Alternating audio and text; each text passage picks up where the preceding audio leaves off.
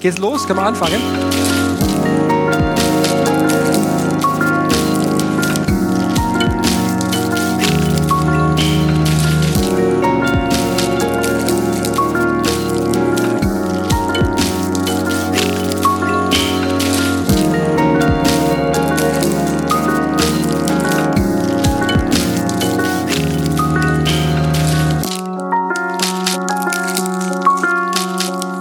Herzlich willkommen zu einer neuen Folge des Inklusionspodcasts. Ähm, heute zunächst einmal nur mit mir und dann gleich im Anschluss mit Maximilian Dorner. Aber zuerst ähm, schulde ich euch, glaube ich, eine kurze Erklärung. Ja, ich war eine Zeit lang nicht verfügbar für den Inklusionspodcast, hatte einfach viel zu viel anderes Zeug zu tun.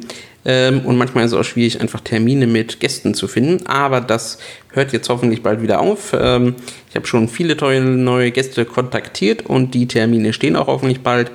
Ähm, ihr dürft euch schon mal freuen auf Tobias Polzfuß von der Initiative Wohnsinn. Die kümmern sich so um neue ambulante inklusive Wohnkonzepte und wie man die unterstützen kann. Dann, wie schon länger versprochen, mit Maja Goltermann von der Fachstelle für Gewaltprävention und Gewaltschutz für Mädchen und junge Frauen mit Behinderungen aus Bielefeld. Und dann zum Schluss äh, auch mit Kybra Sekin oder Shekin, müssen wir mal fragen, wie man überhaupt ihren Nachnamen richtig ausspricht ähm, sie arbeitet, glaube ich, für die Aktion Mensch und ansonsten auch in Bild, Ton und Stimme und in ganz vielen ähm, sensorischen Sinnen quasi ähm, für Inklusion und Teilhabe unterwegs. Wenn ihr noch Vorschläge habt für Podcast-Gäste, dann schickt mir das gerne an meine E-Mail-Adresse kontakt.grosch.co oder auf der Inklusions-Podcast-Webseite gerne auch per WhatsApp. Auch dort steht meine Telefonnummer für WhatsApp drin. Ähm, superklasse wären übrigens auch Vorschläge aus Berlin. Da bin ich schlichtweg ähm, häufiger. Und in Hameln gibt es jetzt nicht so dermaßen viele Inklusionsaktivisten oder interessante Personen, die man zu dem Thema mal interviewen könnte. Also von daher einfach mal ganz gerne Vorschläge zu senden, vielleicht klappt es dann auch. Ähm, bevor wir gleich zu dem eigentlichen Inhalt des heutigen Podcasts kommen, noch ein Hinweis, habe ich glaube ich auch schon mal hier gemacht im Podcast, aber einfach weil es so klasse ist, nochmal der Hinweis, abonniert gerne Rauls Newsletter von Raul Krauthausen, findet ihr auf seiner Webseite raul.de ähm, ein wöchentlich erscheinender Pod äh, Newsletter kommt immer dienstags mit einer tollen Kolumne von äh, ganz vielen unterschiedlichen Aktivisten, äh, Menschen mit Behinderungen und sonstigen Menschen, die sich mit Inklusion, Teilhabe und Partizipation auseinandersetzen. Ich darf da hin und wieder auch mal ein, eine Kolumne äh, publizieren. Ähm, lest euch das durch, ganz klasse und tolle Texte und dazu dann immer noch Verweise auf Artikel, Fernsehberichte und sonstiges äh, rund um das Thema Teilhabe und Inklusion. Ist umsonst, kommt einmal die Woche. Ähm, guckt da mal rein, ist echt klasse. Ja, was machen wir heute? Ähm, das ist eigentlich ein Podcast, der schon etwas länger bei mir auf der Halde liegt. Und zwar war ich im Februar in der Münchner Volkshochschule zu Gast und durfte dort Maximilian Dorner treffen. Maximilian Dorner ist äh, Schriftsteller, ähm, kommt aus München, ist dort, glaube ich, auch gebürtig her. Ein waschechter Münchner Bayer, ähm, hat ähm, multiple Sklerose, MS, und hat jetzt ein neues Buch rausgebracht. Insgesamt hat er sowieso schon über, ich weiß nicht wie viel, wie viel hat er? Zehn? Zehn Bücher schon geschrieben. Ähm, und sein neuestes hört auf den Namen Steht auf, auch wenn ihr nicht könnt. Behinderung ist Rebellion. Ein durchaus ähm, fragwürdiger Titel, wenn ihr mich fragt. Äh, vielleicht auch provokant. Ähm, und darüber ging auch unsere Diskussion. Maximilian Dorner hat bei dieser Veranstaltung erst ähm, ein wenig aus seinem neuen Buch vorgelesen und danach gab es dann eine, wie ich finde, durchaus kontroverse Diskussion mit mir, aber auch dem sehr engagierten Publikum in der Münchner Volkshochschule. Vielen Dank dafür. Das macht immer Spaß, wenn das Publikum auch mitmacht. Wir haben, glaube ich, zumindest an der einen oder anderen Stelle manchmal aneinander vorbeigeredet. Ähm, das macht aber vielleicht auch nicht so viel aus. Hört es euch einfach selber an. Ähm, schreibt gerne hinterher mal Kommentare, Meinungen, ähm, wie ihr das findet. Und wenn ihr mögt, ähm, ja, kauft euch das Buch von Maximilian Dorner. Ich werde es unten verlinken. Ähm, vielleicht ist das ja was für den einen oder anderen. Ansonsten möchte ich mich jetzt schon quasi verabschieden. Ich wünsche euch ganz viel Spaß bei der jetzt folgenden Diskussion und wir werden uns dann in nächster Zeit hoffentlich wieder häufiger hören. Bis dahin, tschüss. Guten Abend, meine Damen und Herren. Ich begrüße Sie ganz herzlich im Namen der Münchner Volkshochschule hier im Einstein 28. Mein Name ist Gabriel Laszlo, bin Mitarbeiter der Münchner Volkshochschule und werde Sie heute durch den Abend führen. Behinderung ist Rebellion, Inklusion und nun. So heißt die Veranstaltung. Und es geht um Inklusion. Inklusion 2009 durch die UN-BRK-Ratifizierung der Begriff gekommen, ziemlich massiv gekommen und war erstmal mit großen Hoffnungen, hat große Hoffnungen geweckt bei allen, denke ich mir mal. Hoffnungen auf einen Wechsel, auf Veränderung, Paradigmenwechsel hieß es, ähm, weg vom mühsamen, von der mühsamen Integration hin zu Konstanze, alles für alle von Anfang an. War die Hoffnung für Inklusion. Eine kleine Nebenbemerkung. Das Adjektiv inklusiv und inklusive gab es ja vorher schon lange. Und jetzt gibt es dazu lustige Missverständnisse. Ich hatte eine Anmeldung bei der Volkshochschule. Wir haben angeboten eine inklusive Stadtführung. Die Dame kommt zu mir, will sich anmelden und sagt dann, das ist ja super, und wann gibt es dann Essen und Trinken? Und dann habe ich gedacht, du, wieso Essen und Trinken? Klar, das ist, das ist äh, Strandurlaub inklusive. Ja? Also da gibt es Missverständnisse, hat mit unserer Inklusion jetzt nichts zu tun. Dann zu unserem Thema, Inklusion im Hier und Jetzt. Ähm, ist zu Ende. Sind wir mittendrin? War es jetzt ein Erfolg oder sind wir in der Sackgasse? Was meinen Sie denn? Wir haben Gäste eingeladen. Ich frage später nochmal. Ich begrüße den Münchner Autor, Dramaturg und ich sage jetzt mal Gesamtkünstler oder Gesamtkunstwerk. Maximilian Dorner. Guten Abend.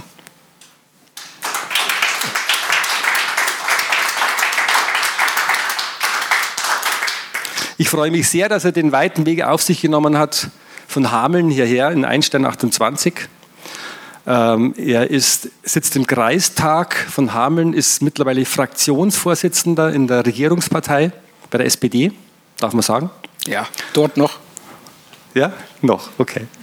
Hat Jura studiert, nicht fertig, ich weiß schon, ist, äh, bezeichnet sich selber als Inklusionsaktivist und ist, das ist das Besondere für mich, der einzige Mann in ganz Deutschland, der das Bundesteilhabegesetz so erklären kann, dass sogar ich Teile davon verstanden habe.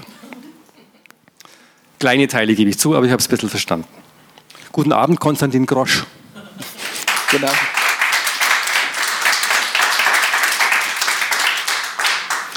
Wir haben uns gedacht, wir machen es heute Abend so. Wir werden den Maximilian Dorner aus seinem Buch lesen lassen. Das heißt nämlich genauso wie die Veranstaltung, Behinderung ist Rebellion, Inklusion und Nun. Und zwar ungefähr eine Viertelstunde wird er lesen. Dann wird der Konstantin Grosch dazu ein Statement abgeben, fünf bis zehn Minuten. Und dann wollen wir uns hier am Podium darüber unterhalten und werden Sie auch mit einbeziehen, wenn es passt. Gut, dann wünsche ich uns einen erkenntnisreichen Abend, dass wir einen Schritt weiterkommen, wo die Inklusion hingeht und freue mich jetzt auf die Lesung von dem Maximilian Dorner. Ja, schönen guten Abend auch von, von meiner Seite. Ähm, wir sind eigentlich schon, wenn ich hier so gerade ausschaue, mitten in, de, in dem Thema. Das ist ja auch schon irgendwie angeklungen bei dem, was der Gabriel Laszlo gesagt hat, dass wir alle gerade so unsicher sind, denke ich, ob wir das Ganze als Erfolgsgeschichte oder Geschichte des Scheiterns betrachten. Ich finde, es, es, es gibt Gründe für beides. Man könnte sagen, viele leere Stühle. Ähm, ein Grund für das Scheitern. Es ist klar, dass sozusagen beim Thema Inklusion niemand mehr Hurra schreit und zu einer Veranstaltung rennt, was eigentlich ja gedacht war mit Inklusion, ähm, weil diese Idee, dass Menschen mit und ohne Behinderung, mit und ohne besonderen Merkmalen zusammen was machen, ist eigentlich eine, eine wunderbare und eine ganz selbstverständliche. Eigentlich müsste man erwarten, dass ganz, ganz viele Menschen da aufspringen und sagen, ja, genau so möchte ich leben. Auf der anderen Seite, und jetzt ist sozusagen der, der, der, der Erfolgsfall, finde ich es auch toll, dass sie da sind und ähm, zeigt auch, dass wir hier nicht ganz alleine sitzen, dass es eben Menschen gibt, die sich mit dem, mit dem Thema äh, beschäftigen. Ähm, beruflich, äh, privat, äh, weil, sie, weil es persönlich betrifft, weil sie es über Freunde, Angehörige betrifft. ähm, mir ist diese, diese Ambivalenz und dieser Widerspruch äh, total, wird mir immer so, so bewusst. Ähm, auch, dass ich selbst ähm, mal an einem Tag mit dem Thema Inklusion hadere, mit dem Wort vor allem, und dann am nächsten Tag das wieder irgendwie hundertmal verwende. Äh, die, dieser Widerspruch, den habe ich schon in meinem Leben. Das ist klar, dass den auch eine Gesellschaft in sich hat und vor allem, wenn sie es eben nur peripher teilweise betrifft. Das Kapitel, aus dem ich Ihnen vorlese, ähm, heißt Inklusionsgedöns. Ähm, ist auch schon ein bisschen flapsig. Ähm, und das Ganze ist aus dem Buch, das gar nicht heißt Behinderung ist Rebellion, wie der Autor wollte, sondern wie der Verlag wollte, ist das in den, in, nur also in den, als Untertitel übrig geblieben. Es heißt jetzt, steht auf, auch wenn ihr nicht könnt, Ausrufezeichen. Ich habe weil ich immer am Anfang schon gesagt habe, das ist aber jetzt nicht so mein, so würde ich es nicht formulieren, habe mir schwer getan, aber ich habe es dann irgendwie geschafft, doch in mein Manuskript diesen Satz irgendwie so irgendwann mal zu verwenden, dass jeder Leser denkt, ah, deswegen haben sie es als Titel genommen, weil, weil es ja auch mal in, in dem Buch vorkommt, aber es war genau andersrum. Aber so nach und nach äh, gewöhne ich mich dran und wenn ich ihn noch hundertmal ausspreche, dann kann ich das auch mit mit Inbrunst tun, bin ich mir sicher. Also, Premierenlesung zum ersten Mal aus diesem Text. Sommerloch-Klassiker. Die einzige Behinderung, die man im Leben haben kann, ist eine negative Haltung. So fabuliert ein fast Blinder bei einem lieblos heruntergenudelten Vortrag im Rahmen einer Personalversammlung. Angekündigt wurde dieser mit dem Titel Motivation durch Inklusion. Was für ein Quatsch. Freundlicher formuliert ist es nicht einmal die halbe Wahrheit. Würde man ihm folgen, müsste man seine Behinderungen verleugnen. Man muss so etwas nicht pflichtschuldig beklatschen wie der Rest der Zuschauer, bloß weil der Mann behindert ist. Im Grunde nimmt ihm niemand seinen Unsinn ab. Beklatscht wird, dass er den Mut hat, ihn auszusprechen, dass sich da einer vor 600 Menschen stellt, der sein Publikum nicht einmal sehen kann und sagt, schaut her, alles ist möglich. Gewürdigt wird seine Haltung, weniger seine These. Nicht zu unterschätzen ist auch, dass gerade die Nichtbehinderten nach Beruhigungspillen dächzen. Sobald ihnen jemand sagt, ist alles nicht so schlimm, freuen sie sich wie die Kinder. Auch das ist Inklusion, nur ausnahmsweise andersherum. Seit ein paar Jahren geistet diese Worthülse durchs Halbdunkel der politischen Korrektheit. Sie soll Behinderte und den Rest der Welt zusammenführen, löst aber höchstens Genen aus. Mittlerweile kann man das Wort gar nicht mehr anders aussprechen als mit einem ermatteten Seufzer. Sobald ich Inklusion höre, fühle ich mich nicht mehr mit gemeint. Es ist eines von diesen Betroffenheitswörtern und eigentlich nicht mehr passend zu gebrauchen, wie Toleranz. Vielleicht, weil es etwas Selbstverständliches beschreibt und doch etwas Visionäres meinen will. Inklusion klingt irgendwie nach Harmonie, Zeit zum Kuscheln. Das passt nicht in die Wirklichkeit, denn Behinderung ist gerade das Gegenteil von Harmonie. Kein Wunder also, dass das Wort und das, was damit erreicht werden soll, kein Selbstläufer ist. Insofern dürfte eigentlich niemand überrascht sein, dass es überall hakt. Behinderung macht das Leben zur Baustelle, daran muss man sich gewöhnen. Lärm und Dreck inklusive. In Rekordzeit hat sich Inklusion also zum Unwort entwickelt. Die einen schreckt es ab, weil sie keine Lust mehr auf entleerte Beschwörungsformeln haben, die anderen, weil es sie schlicht und einfach nicht interessiert. Und die Aktivisten, die das Wort vor sich hertragen wie eine Monstranz, fühlen sich generell im Recht. Die Folge ist, dass jedes Gespräch über Inklusion selbstmörderisch auf die unselige Schulproblematik zusteuert und dort dann verblutet. Eine Wissenschaftlerin erklärt das damit, dass die Sonderschulpädagogen in der Lehrerszene die einzigen waren, die sich wirklich für die UN-Behindertenrechtskonvention interessierten und kurzerhand die Inklusion für sich annektierten. Es lasse sich nachweisen, sagt sie, dass es rund um die Städte mit entsprechenden Lehrstühlen an den Unis überdurchschnittlich viele Kinder mit erhöhtem Förderbedarf gebe. Die diagnostizieren jedes Kind mit Autismus oder ADHS, das nicht bei drei auf den Bäumen ist, sagt sie. Bei der Geschichte mit den Eltern komme ich nicht aus. Bei der Bildung kann ich mich zurücklehnen. Not my cup of tea. Man muss nicht zu allem eine Meinung haben, wenn man sich nicht auskennt. Meine eigene spät erworbene Behinderung qualifiziert mich nicht, die Bohne für Schulisches. Ich genieße es geradezu, die Arme zu verschränken und mich, soweit es der Rollstuhl eben zulässt, zurückzulehnen. Ich weiß doch auch nicht, was besser ist. Ich möchte zu meiner Ratlosigkeit stehen. Ich habe keine Ahnung vom Funktionieren der inklusiven Schule, nur weil ich im Rollstuhl sitze.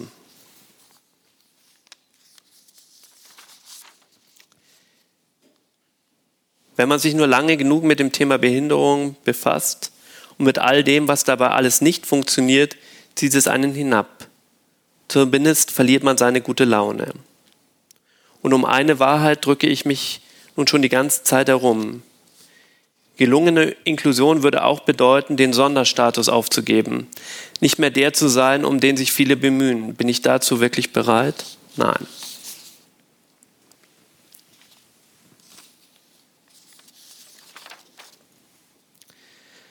Podiumsdiskussion. Man hat mich zu einer Podiumsdiskussion ins Rheinland eingeladen. Worum es eigentlich geht, fragen mich meine Freundin Anne. Ich ziehe die Schultern hoch und antworte, wahrscheinlich irgendwas mit Inklusion. Dann verdrehe, verdrehe ich theatralisch die Augen. Bei dem Stichwort fühlen sich alle zur Schauspielerei aufgerufen. Rein stimmlich möchte man mitteilen, was man davon hält. Die Enttäuschung darüber, dass in der Sache nichts vorangeht oder die Wut der Eltern von Behinderten, dass sie weiter um alles kämpfen müssen, sogar noch an deutlich mehr Fronten als früher. Oder die Resignation derer, die schon in zu vielen Arbeitsgruppen saßen. Das Gespräch über die Vorzüge kultureller Vielfalt, darum geht es also, moderiert eine Journalistin des WDR. Sie bittet uns huldvoll zu einem Vorgespräch auf die Bühne, das darin besteht, dass sie von ihren ersten wilden Diskussionen über Behinderung in den 80ern schwadroniert. Neben der Moderatorin sitzt eine Kulturamtsleiterin auf dem Podium, die mir auf Anhieb so sympathisch ist, dass ich ihr hemmungslos nach dem Mund rede. Auf der anderen Seite eine Schauspielerin mit Down-Syndrom und schließlich der Aktivist Raul Krauthausen, der sofort losberlinert und sich durch nichts von seinen bewährten Maximalforderungen abbringen lässt. Erwartungsgemäß bekommt er den meisten Applaus. Kulturelle Vielfalt, so ist man sich einig, würde viel mehr bedeuten, als drei Behinderte auf ein Podium zu setzen. Transgender, Flüchtlinge, Obdachlose, der Fantasie sind keine Grenzen gesetzt. Dass wir alle bereits ein Geschlecht, eine Herkunft, eine sexuelle Orientierung hätten, wird nicht thematisiert. Die Mischung aus nicht zuhören wollen und nicht zuhören können führt zu einer abenteuerlichen Diskussion. Man lässt sich von den Schlachtrufen nach mehr Inklusion tragen.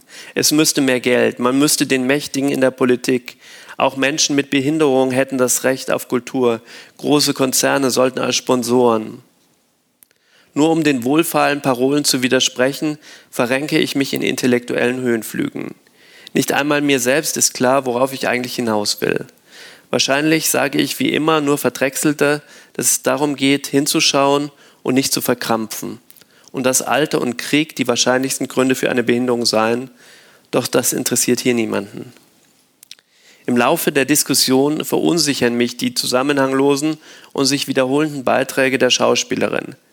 Mir wird klar, dass das Publikum auf meine Beiträge gleichermaßen unverständlich reagiert. Nur habe ich keinen Down-Syndrom-Bonus. Hauptsächlich fordert sie mehr Auftrittsmöglichkeiten und recht pauschal mehr Inklusion. Rückblickend bewundere ich ihren Starrsinn. Auf die Fragen der Moderatorin antwortet schon länger niemand mehr, sodass sie bald auch keine mehr stellt. Das Publikum klatscht aufmunternd nach jedem Redebeitrag. Diskussionen über Behinderung gleichen umso mehr ohnmächtigen Klagegesängen, je mehr Behinderte daran beteiligt sind. Liegt das vielleicht daran, dass man nicht wahrhaben möchte, sich auf gelebte Inklusion auch selbst einlassen zu müssen? Es braucht unendlich viel Zeit und tausende Plattitüden, bis sich ein neuer Gedanke herausstellt, herausschält. Bei mir ist es die Einsicht in den Widerspruch, einerseits das Anderssein vor sich herzutragen und sich gleichzeitig danach zu sehnen, nicht mehr über dieses Anderssein definiert zu werden.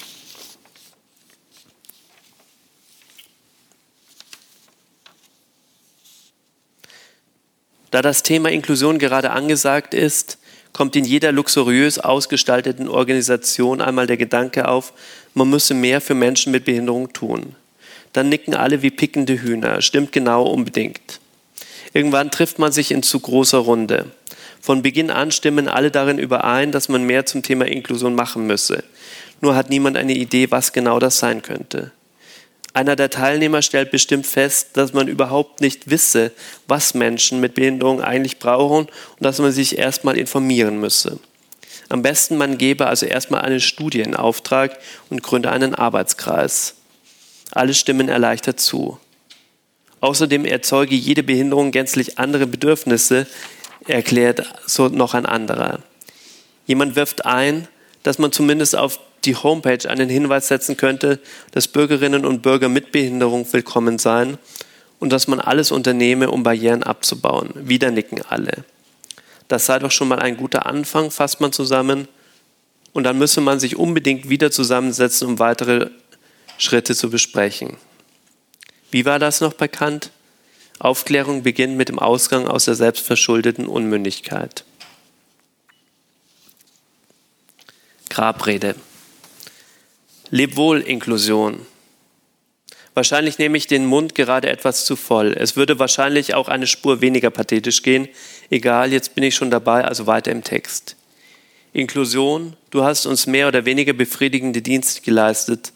Du bist von uns geschieden bevor alle mitbekommen haben, dass es dich überhaupt gibt. Nun ist es Zeit, Abschied zu nehmen und dich den Bildungshyänen vorzuwerfen. Sie werden sich noch ein paar Jahre um die Knochen balgen.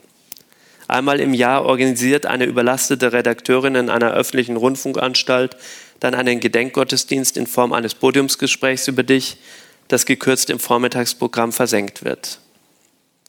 Lasst uns also pragmatisch sein und inklusiv handeln und einfach nur Aufmerksamkeit einfordern und währenddessen darüber nachdenken, was danach kommen könnte.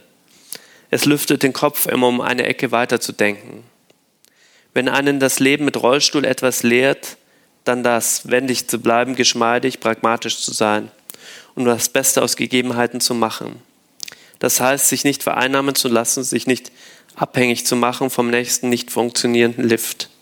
Das abzustreifen, was einen hemmt so verabschiede ich das Wort Inklusion aus diesem Buch, nicht aber seine tiefere Bedeutung. Mit allen Ehren wohlgemerkt, denn ihr Geist lässt sich nur weiter befördern, indem man sie nicht so benennt. Es reicht, sie zu leben, darüber reden braucht man nicht ständig. Wir müssen ein Stachel gegen die Behäbigkeit bleiben, auch gegen die eigene. Eine Behinderung hält wach, jeden Tag wird man daran erinnert, was einem fehlt. Lasst uns also einfach mal machen und lasst uns unsere eigenen Fehler machen. Wir wollen euch nicht mehr brauchen und wenn nicht, sagen wir das schon. Leb wohl, Inklusion. Dankeschön.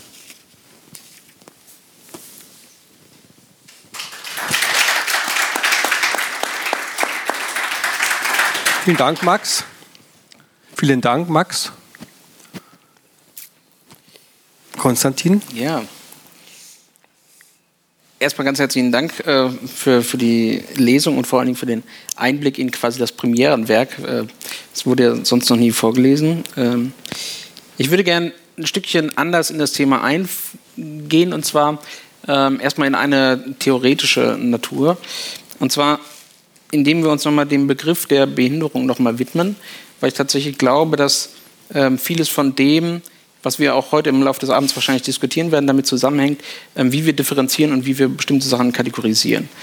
Ähm, die UN-BRK ähm, und auch das Wort Inklusion setzt ja einen ganz anderen Behinderungsbegriff voraus, als wir das vielleicht zum Beispiel noch in Debatten der 80er Jahren hatten.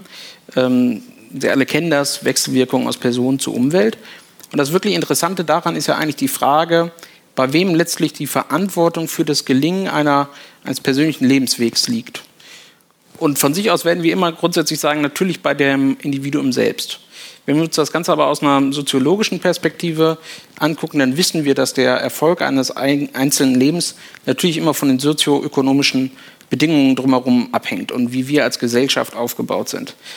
Und mit der Inklusion und der, der eigentlich dem Erkenntnis dessen, dass wir nur, nur etwas anerkennen, was eh schon da ist, nämlich eine Behinderung, die eine Person von sich aus ja nicht loswerden kann, sondern er, er, kann nichts daran ändern, das erkennen wir an und sagen dann die Verantwortung für das persönliche für die persönliche Teilhabemöglichkeit liegt eben nicht nur bei der einen Person, sondern bei der gesamten Gesellschaft.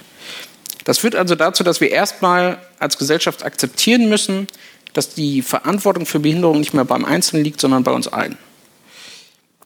Wenn wir uns darauf einigen könnten, ähm, dann müssen wir natürlich immer als Gesellschaft überlegen, was bedeutet das konkret. Und ich sehe Inklusion eben nicht als ein, eine Sache, die wir einmal beschließen, eine Sache, wo wir tatsächlich irgendwelche Arbeitsgruppen gründen müssen, von denen es zugegebenermaßen viel zu viele gibt, wo auch nichts zu Pötter kommt, da gebe ich auch äh, viel recht. Ähm, aber es ist ein Prozess, der relativ lange dauern wird und der auch immer anhaltend ist. Und ich glaube, das unterscheidet so ein bisschen ähm, die Perspektive auf andere Randbereiche, die mit Inklusion zusammenhängen. Wenn wir uns das Thema Physi Physi äh, physische Barrierefreiheit beispielsweise betrachten, dann werden wir schnell zu der Erkenntnis kommen, das ist etwas, was zumindest in der Theorie irgendwann einmal abgeschlossen sein kann. Wir machen Standards, wir machen Regeln, wir bauen um, dann ist, das Sache, dann ist die Sache durch. Die Erkenntnis ist da, wir wissen, wie wir heutzutage einen barrierefreien Bahnhof bauen müssen. Ähm, und dann gibt es andere Bereiche, die werden nie abgeschlossen sein. Und das betrifft zum Beispiel den Umgang innerhalb der Gesellschaft mit unterschiedlichen sozialen Gruppen. Ähm, und da kann man korrekterweise sagen, welche Gruppen zählen da alles dazu, das muss man diskutieren. Aber der Unterschied dabei ist, dass wir eben im Gegensatz zu der Integration, wo wir ja sagen, dass die Anpassungsleistung bei dem Individuum ist, bei der Inklusion sagen, die Anpassungsleistung findet in der Gesellschaft statt. Und ich glaube, das ist auch das fundamentale andere, was wir bisher hatten. Bisher war es immer so, dass sich bestimmte Gruppen oder Individuen in die Gesellschaft anpassen müssen und bei der Inklusion ist es genau andersrum. Wir als Gesellschaft müssen uns anpassen und zwar einfach aus dem Grund heraus, dass wir äh, das Faktum akzeptieren, dass eine Behinderung eben nicht etwas ist, was das Individuum selber beheben kann oder drumherum kommt, sondern das müssen, müssen wir eben der Person abnehmen. Mit dem Ziel, ähm, dass wir eben eine, eine, ein Ausgleichen der sozioökonomischen Nachteile haben, die durch Behinderung entstehen. Und das führt mich dann quasi zu meiner Abschlussfrage, die wir quasi dann vielleicht in die Diskussion übergehen können. Tatsächlich die Frage, was ist eine Behinderung eigentlich tatsächlich Rebellion? Ähm, um auf den Buchtitel zurückzukommen, weil ich sehe das ein Stück weit anders. Ich glaube nicht, dass Behinderung irgendetwas mit einer Art von Rebellion oder ähm, das ähm, vom Prinzip her gegen etwas zu sein ist, ähm, und auch nicht, dass es irgendwie grundsätzlich ähm, ein, ein, ein ständiges Infragestellen ist, sondern wenn wir uns Behinderung angucken, dann ist das erstmal nur ein Ist-Zustand, ähm, und zwar nicht von einem Individuum, sondern wir werden immer eine Gesellschaft haben, in der wir ähm, Benachteiligungen haben, die unabhängig von einem Individuum ist. Und damit müssen wir als Gesellschaft lernen, umzugehen. Ähm, und das hat nichts mit Rebellion zu tun, sondern das hat meiner Meinung nach etwas damit zu tun, wie wir als Gesellschaft uns Ziele setzen und wie wir leben wollen. Vielen Dank, Konstantin. Ich mag jetzt aber trotzdem an euch beide Frage stellen. Äh, Max, ähm, äh, ist, ist, hat sich was verändert? Ist was passiert mit, mit Inklusion? Ist es bloß so, dass der Begriff jetzt einfach für dich out ist und du brauchst einen neuen Begriff, damit es weitergeht? Oder ist ähm, das, was Inklusion bedeutet, nicht vorangegangen? Also ist, hat sich was verändert? Es, hat sich, es verändert sich ja im, im, im, auf der Welt immer was. Ähm, ich bin mir nicht sicher, also seit ich dieses Buch begonnen habe, ist genau jetzt vor zwei Jahren habe ich angefangen zu schreiben, da war ich selbst in so einem Übermut und, und hoch, auch fast vielleicht ist es bei ein bisschen Hochmut dabei gewesen ähm, weil ich dachte, es, es entwickelt sich was. Ich habe eine unglaubliche Neugierde auch gespürt und Offenheit auch mit dem Thema umzugehen. Und jetzt, gerade im letzten Jahr, häuften sich so die, wenn ich so zugehört habe, ähm, Menschen, gerade ältere Menschen mit Behinderung, ähm, so eine große Resignation.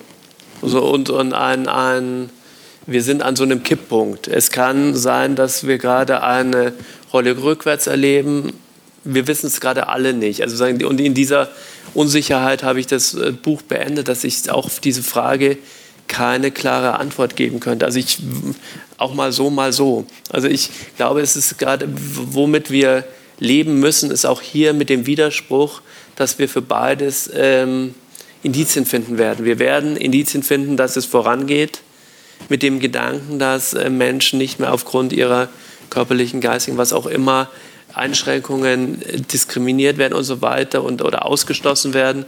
Und wir werden aber auch ähm, Beispiele für immer finden, dass es zurück, dass es gerade Sachen wieder abgeschafft werden. Also seit die, die FPÖ in, in Österreich an der Regierung ist, ist in Österreich schon mal sichtbar, was uns auch hier drohen könnte, wenn äh, die, die AfD an die, an die Macht käme. Nämlich wirklich eine, eine sichtbare und nicht, also sagen, juristisch nachweisbare Verschlechterung.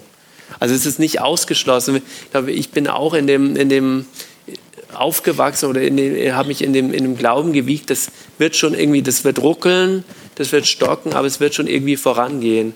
Und ich bin mir auch nicht mal, nicht mal mehr dessen sicher, dass es vorangehen wird. Aber, aber wenn, ich, wenn ich da einhaken darf, darf ich? Darfst du. Äh, dann, dann wäre ja, also für mich die,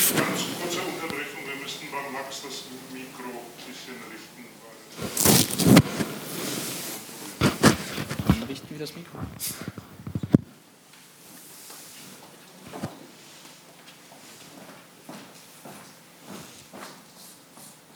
Ich bin aber nicht Max.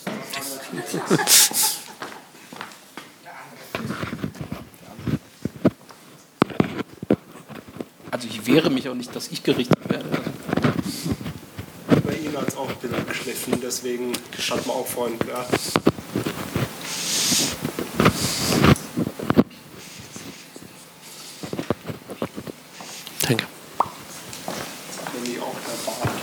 Der Bart, ach so. Ich habe mich nicht so schön rasiert wie der Rest. Hätten wir uns rasieren sollen.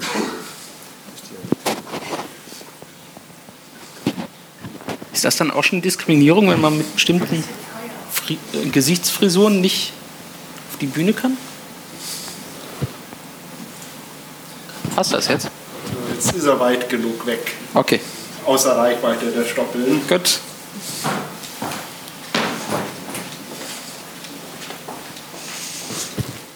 Dürfen wir weitermachen?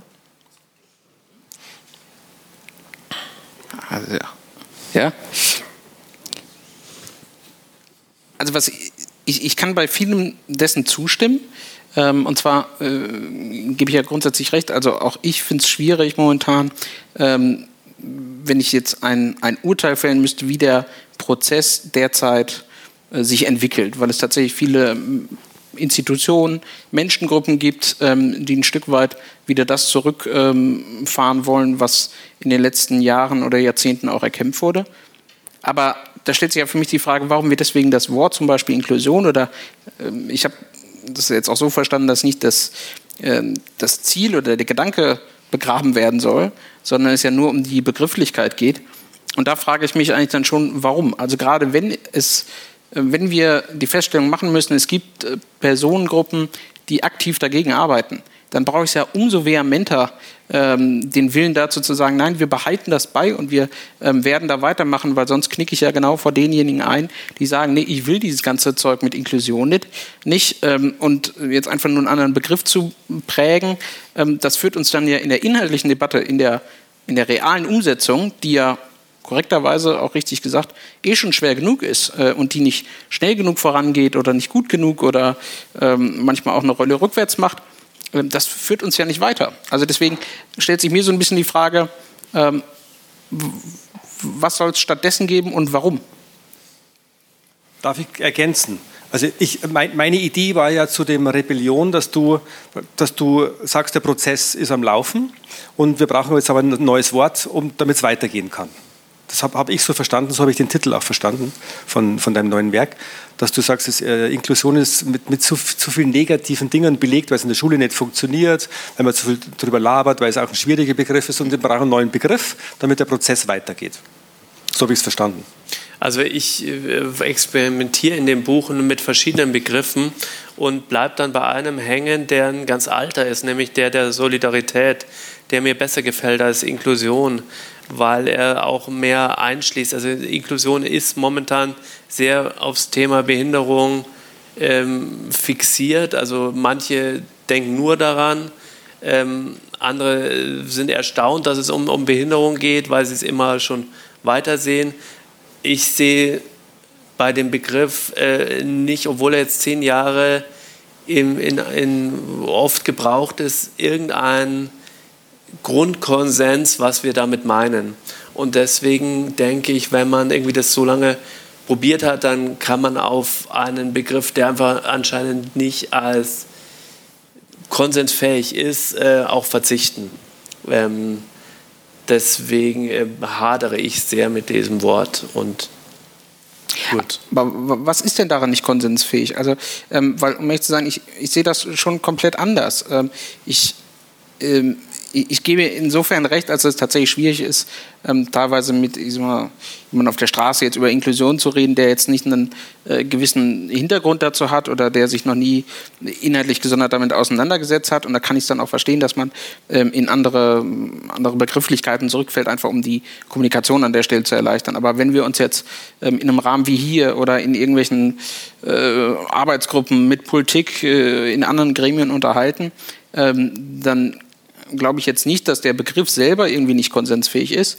Ähm, was tatsächlich vielleicht wieder ein Problem sein mag, ist, dass wir unterschiedliche Vorstellungen haben, was es konkret bedeutet, was es bedeuten soll. Und ähm, das würde ich insofern anerkennen und sagen, dann brauchen wir noch mehr Aufklärung in dem Bereich. Also das ist tatsächlich so, dass es einen fundamentalen Unterschied zwischen zum Beispiel Integration und Inklusion gibt. Und wenn wir den gleichsetzen, dann haben wir ein, ein großes äh, Problem in der, im Verständnis des Begriffs. Ähm, aber ich würde zum Beispiel niemals einen Begriff wie Solidarität mit Inklusion gleichsetzen, weil er was ganz anderes meint. Solidarität ist etwas, was ich erfahre, was, ähm, wo jemand ähm, ähm vielleicht so nett ist und sich solidarisch mit mir erklärt. Also das ist ein, ein ähm, naja, wie soll ich sagen, ein Akt der Gnädigkeit einer, einer anderen Person. Ähm, und ähm, wir reden ja hier eigentlich von etwas anderes. Wir reden bei Inklusion darum, dass etwas ähm, sowohl in, im praktischen sozialen Leben eine Selbstverständlichkeit werden sollte, wenn es gut funktioniert. Äh, und auf einer rechtsstaatlichen Ebene ist es, äh, geht es um die Rechte und die äh, Möglichkeiten von Menschen, ohne eben darauf hinzuweisen, dass sich doch bitte mal jemand solidarisch mit mir erklären möge, äh, sondern dass hier eben eine, ein Automatismus stattfindet. Also ich sehe da schon, schon deutlichen Unterschied. Siehst du, dass der Prozess am Laufen ist und dass der in eine, in eine Richtung geht, der Prozess der Inklusion? Ja, ja klar. Also ähm, der Prozess bedeutet ja für mich, dass ich immer gucke, welche Gruppen ähm, haben Defizite in den Teilhabemöglichkeiten wie jeder andere Mensch auch. Also wenn ich mir jetzt ja, das klassische Bild, klar, wie irgendwie als Rollstuhlfahrer, was behindert uns irgendwie im Alltag? Und dann gibt es Sachen, da ist ja der Prozess sehr gut fortgeschritten. Ja. Ich meine, es gibt viele, die hier fluchen, gerade auch in München über Mobilität, aber ehrlicherweise muss man sagen, im Gegensatz zu 20 Jahren, Klasse funktioniert relativ gut. Dann gibt es andere Bereiche, wenn ich mir ein Thema Arbeitsmöglichkeiten anschaue, da haben wir immer noch viele Gruppen, selbst bei so etwas Simplen wie Rollstuhlfahrern, äh, die dort immer noch eine eine deutliche Benachteiligung erfahren, was man an sämtlichen Statistiken ablesen kann. Da müssen wir dann überlegen, was können wir tun. Ähm, und das ist jetzt das einfache Beispiel. wir können uns ja ganz viele andere Gruppen anschauen, sowohl von Menschen mit Behinderung als auch ähm, darüber hinaus ähm, und feststellen, na, da sind wir eben noch nicht so weit, da müssen wir noch Prozesse anschieben äh, und aktiv werden. Und dass das alles quälend langsam ist. Und ich kann es auch verstehen, ich kann auch viele Wörter nicht mehr äh, hören und manche Veranstaltungen auch. Ich sage auch gerne, nicht Inklusionsgedöns, ich verwende gerne das Wort Inklusionsfolklore. Ja, wenn man mal wieder irgendeine Veranstaltung macht, angeblich irgendwas inklusiv macht und dann singt da irgendein Kinderchor und dann sind alle happy hinterher und man fragt sich trotzdem, was hat's, wo sind wir jetzt vorangekommen? Ja, das kann ich, das kann ich irgendwie so in, in Teilen nachvollziehen. Ähm, das ist aber nicht der Kern. Der Kern von Inklusion ist nicht, dass wir ein paar Kinderchöre auftreten lassen. Der Kern ist, dass wir unseren Rechtsstaat und unser ähm, äh, gesellschaftliches System so umbauen, dass ich Rechte wahrnehmen kann und dass ich nicht sozioökonomisch benachteiligt werde. Und das genau da würde ich jetzt gerne mal einhaken, weil das ist sozusagen, glaube ich, das Grunddilemma, ähm, das wir haben, war ja auch oder so, die was ich auch in vielen Diskussionen wahrnehme. Ich, ich spitze jetzt ein bisschen zu. Für mich ist Behinderung kein gesellschaftliches Problem. Also es ist auch, es wird zum gesellschaftlichen Problem, aber Behinderung an sich ist erstmal, dass ich nicht laufen kann. Dass ich nicht aufstehen kann, dass ich nicht laufen kann. Da kann die Gesellschaft jetzt relativ wenig, die ist weder schuld dran, noch äh, sind die, die Probleme, die erstmal daraus erwachsen, dass man nicht laufen kann in einer Welt, wo Menschen, ähm, einfach so, die, die Menschheit sich dahin entwickelt hat, dass sie läuft, ist noch kein für mich irgendwie geartet soziales Problem. Ähm, wenn, wenn ich ähm, am, also bei mir fängt einfach das Ding an, wie komme ich aus dem Bett? Da hat sozusagen die Gesellschaft kann da nichts dafür dass ich sozusagen Schwierigkeiten habe, aus dem Bett zu kommen, dass, ich, dass man, wenn man nicht aufstehen kann, Schwierigkeiten hat, eine Hose anzuziehen. Das sind sozusagen erstmal ähm, elementare äh, Probleme, das für mich Behinderung. Ähm, dass es diese ganzen Sachen äh, gibt an, an, Teilhabemöglichkeiten, ja, gibt es auch, aber das äh, ist vielleicht diese Grundbegrifflichkeit von, von Behinderung, die nehme ich bei mir nicht wahr als die äh, von, von der gesellschaftlichen Behinderung. Ja, aber also das, das ist dann, also Entschuldigung, aber das ist eine ziemlich archaische äh, Sichtweise auf Behinderung.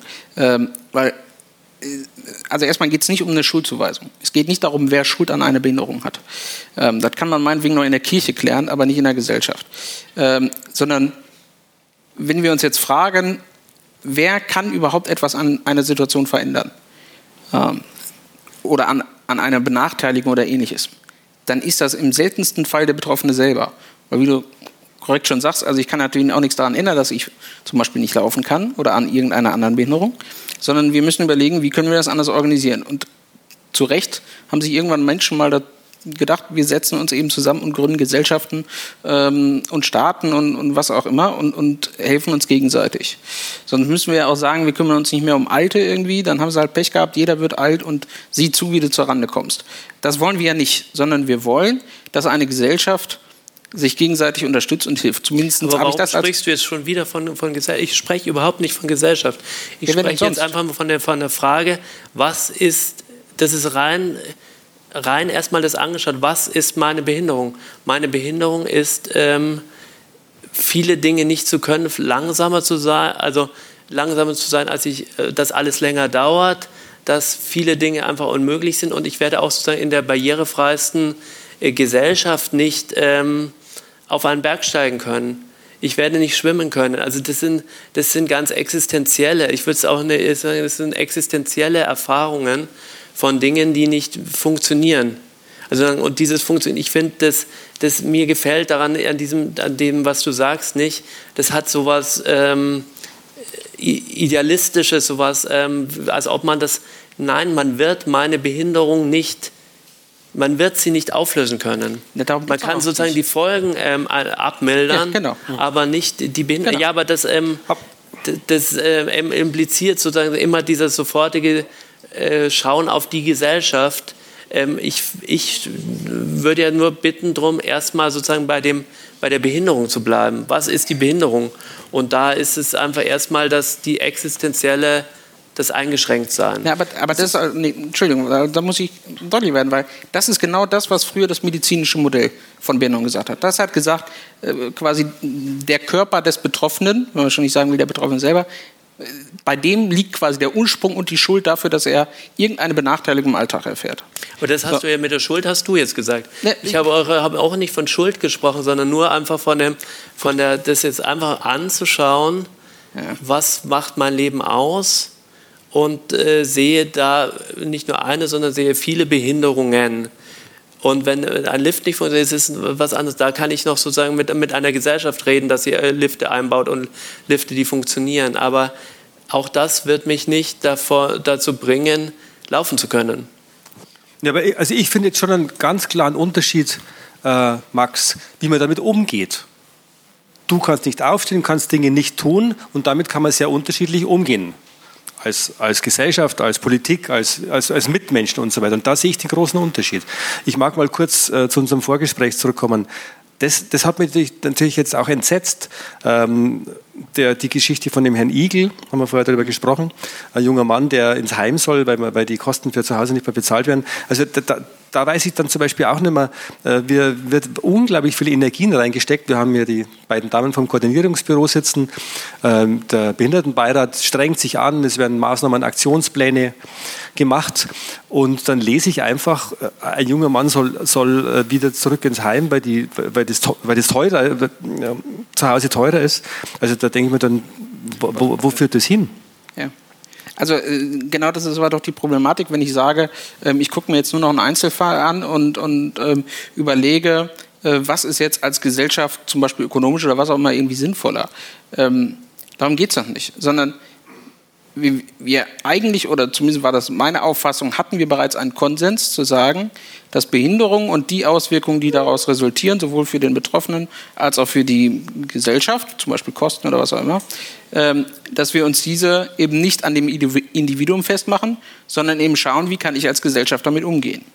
So, und äh, das ist zum Beispiel, wenn, wenn, wenn du sagst, naja, ich komme allein zum Beispiel morgens nicht aus dem Bett oder nur sehr langsam, ja, dann gibt es zum Beispiel genau dafür Assistenz und andere Unterstützungsformen. Nur die Frage ist doch, ähm, ne, wenn ich dann ganz konkret bei mir im Beratungsalltag bin und die Frage kommt, ja, und wer ist jetzt dafür verantwortlich, dass zum Beispiel diese Assistenzkraft finanziert wird? Dann wäre, wenn ich gucke, dass es tatsächlich der Grund die Behinderung des Individuums wäre, nur noch ein sehr kurzer Schritt dazu, das, was, was gerne rückwärtsgewandte Leute tun, sagen, ja, der Betroffene ist dafür zuständig. Der muss dann auch dafür zahlen und, und, und. Genau das ist der Fehler, sondern wir sagen, eine Behinderung ist etwas, was überhaupt nichts mit dem, äh, mit dem Individuum insofern zu tun hat, als dass wir als Gesellschaft solidarisch dafür aufkommen, diese Nachteile, die dadurch entstehen, ähm, äh, zu beheben oder, oder bestmöglich auszugleichen. Und ich habe eigentlich das bisher als einen ziemlich breiten Konsens über, über sämtliche gesellschaftliche Schichten wahrgenommen. Worüber man dann streiten kann, ist, meinetwegen, bis wohin das führt, ja, ähm, oder in welcher, in welcher Konsequenz wird das umgesetzt, wie schnell kommen wir dazu. Ähm, darüber wird es sicherlich unterschiedliche Ansichten geben, aber der Grundkonsens steht doch dazu. Deswegen verstehe ich auch nicht die Frage, ob wir Inklusion als solches, als Ziel irgendwie äh, in Frage stellen ähm, würden oder sollen. Das sehe ich einfach überhaupt nicht so. Okay, darf ich, darf ich jemanden reinholen? Sie melden sich schon. Sagen Sie kurz, wer Sie sind und. Mein Name ist Christine Friedl und ich habe auch, also ich habe drei Kinder und eins davon wird immer auch als behindert bezeichnet. Und also ich sehe Behinderung das Problem da drin, dass die Menschen einfach diskriminiert werden. Das ist wie bei der Frauenbewegung. Mir wurde auch gesagt, du kannst das nicht, du hast zu kleine Hände, dein Hirn ist zu klein, weil du eine Frau bist. Ne, das, gab es ja früher auch. Und so wird meinem Sohn auch erzählt, du kannst ja nicht teilnehmen, weil du Baba Baba hast. Und, und er wird ausgegrenzt. Oder wenn er später nicht mehr wie 1600 Euro verdienen darf, ne, weil der Rest weggenommen wird. Also das ist ganz klare Diskriminierung. Und das ist das, was mich stört. Wenn jemand ein persönliches Problem hat oder irgendwas nicht funktioniert, klar, ne? das ist immer doof, aber das ist was Privates.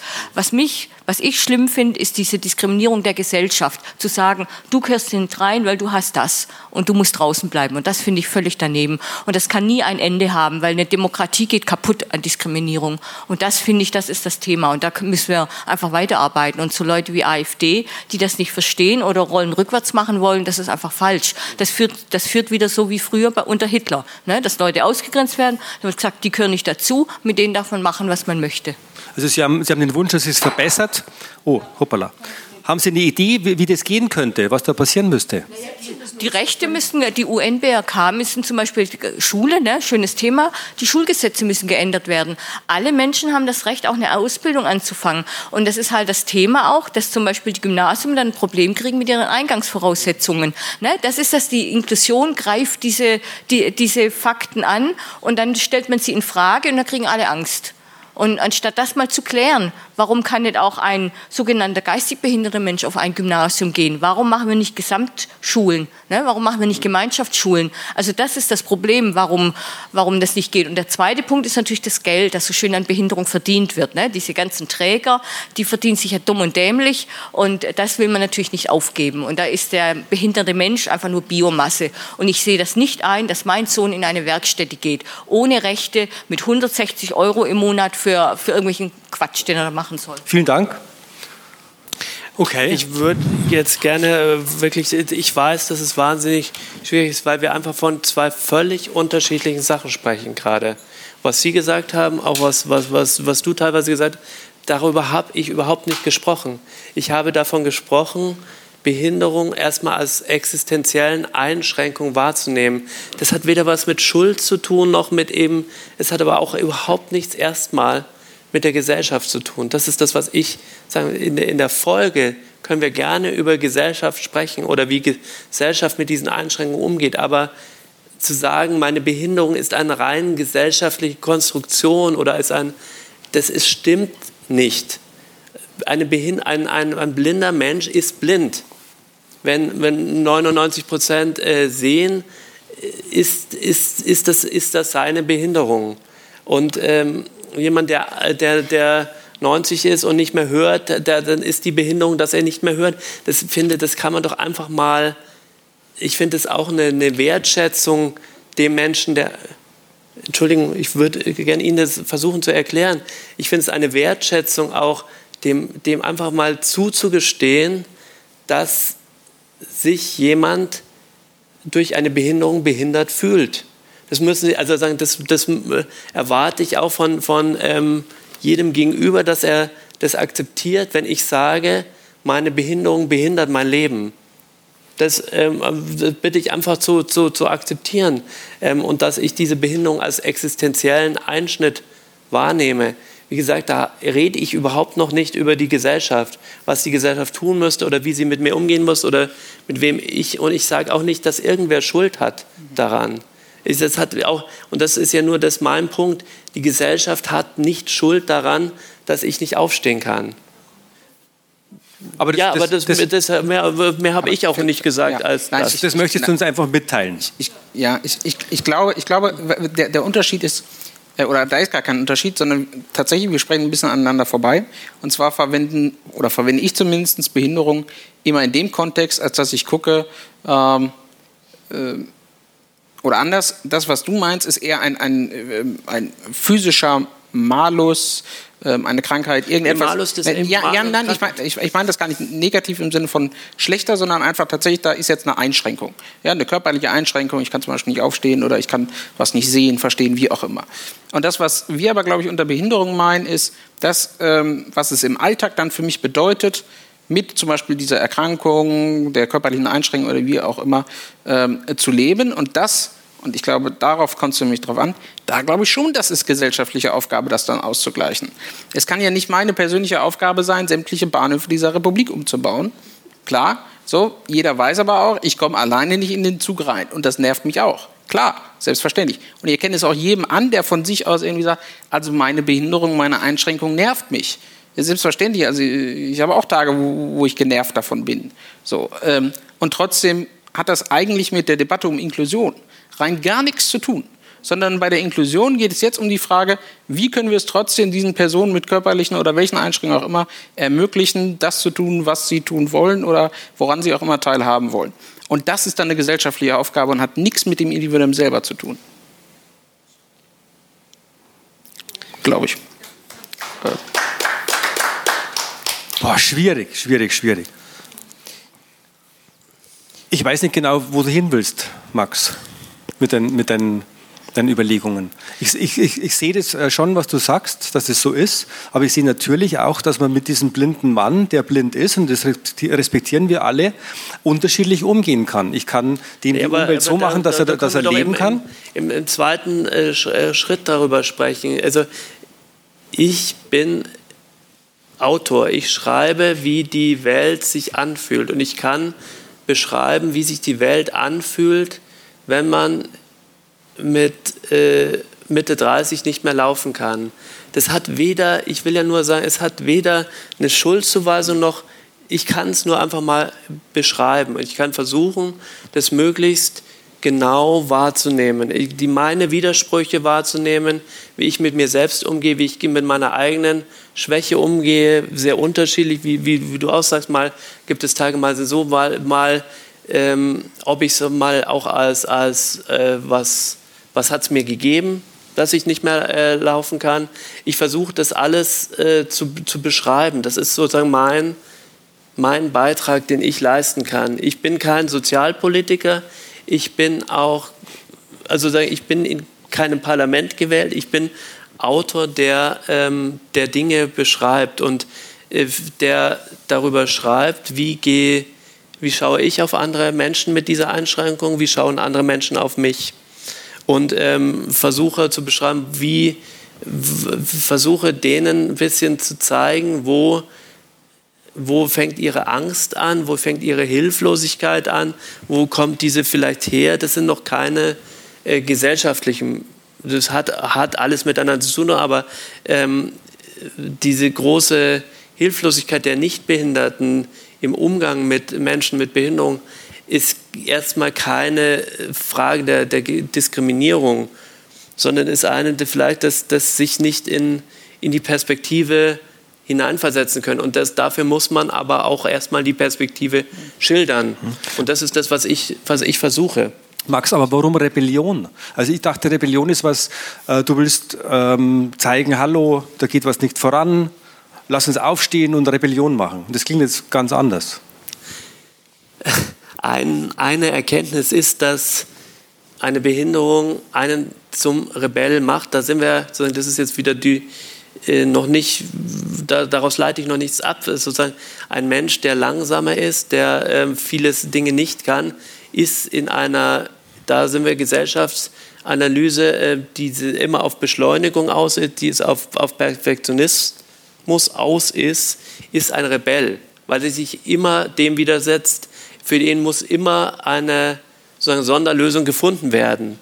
Das, ähm, es lässt sich nicht sozusagen wie ein Klon, die irgendwie alle äh, 20 Millionen irgendwie am Tag um, um 7.30 Uhr aufstehen, wie Maschinen. Das ist einfach, das, das ist für mich Behinderung. Und das, ist, das macht das, das Rebellische daran. Okay. Also erstmal alles andere kann ich gut nachvollziehen. Ähm, aber ich glaube, Re Rebell Rebellion oder Rebellieren ist ja eigentlich ein aktiver Prozess. Zumindest habe ich das bisher so verstanden. Ich dachte, also ich glaube nicht, dass es irgendwelche Rebellionen in Staaten gab, die so einfach passieren. Und ähm, ich glaube, jemand mit einer Behinderung, der zum Beispiel natürlich das Bedürfnis hat, dass bestimmte Prozesse irgendwie langsamer sind, auf ihn abgestimmt, die irgendwie andere Personen herausfordern.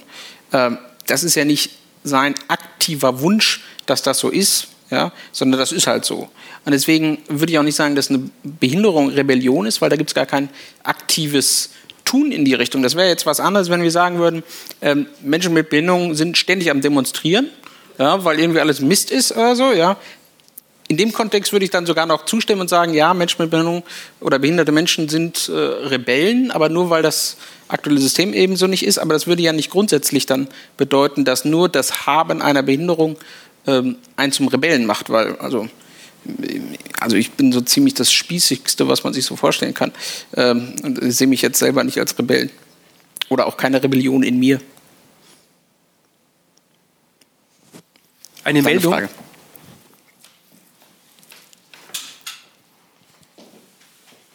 Grüß Gott, ich bin Ulrike Vollert. Ich habe auch einen Sohn mit Behinderung. Ja.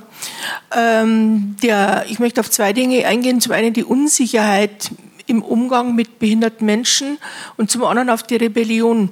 Die Unsicherheit, die man vielerorts feststellt, liegt meines Erachtens darin, dass die Behinderten seit Jahrzehnten ausgegrenzt werden, in einem Behindertenreservat gehalten werden. Ja. Ähm, die Frau Professor Degener spricht von einer Behindertenapartheid. Ja? Äh, wenn ich keinen behinderten Menschen erlebe, treffe, kenne, kann ich nicht wissen, wie ich damit umzugehen habe. Ja? Das andere ist Rebellion.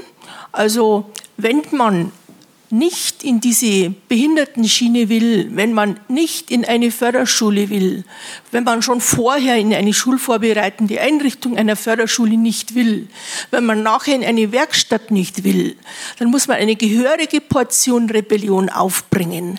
Ja? Das zum, zum Thema Rebellion. Ja? Da sind wir ganz, ganz stark drin. Ja? Da muss man schon sehr auf Krawall gebürstet sein. Rebellion ist doch noch zu wenig. Also eine, okay, vielen Dank. Eine gezwungene Revolution. Ich glaube, da müsste man die politischen Politikwissenschaftler sich nochmal mit beschäftigen. Gezwungene Rebellion. Ja. Also Oswald, ich mag kurz zu dir kommen. Oswald Utz, Behindertenbeauftragter.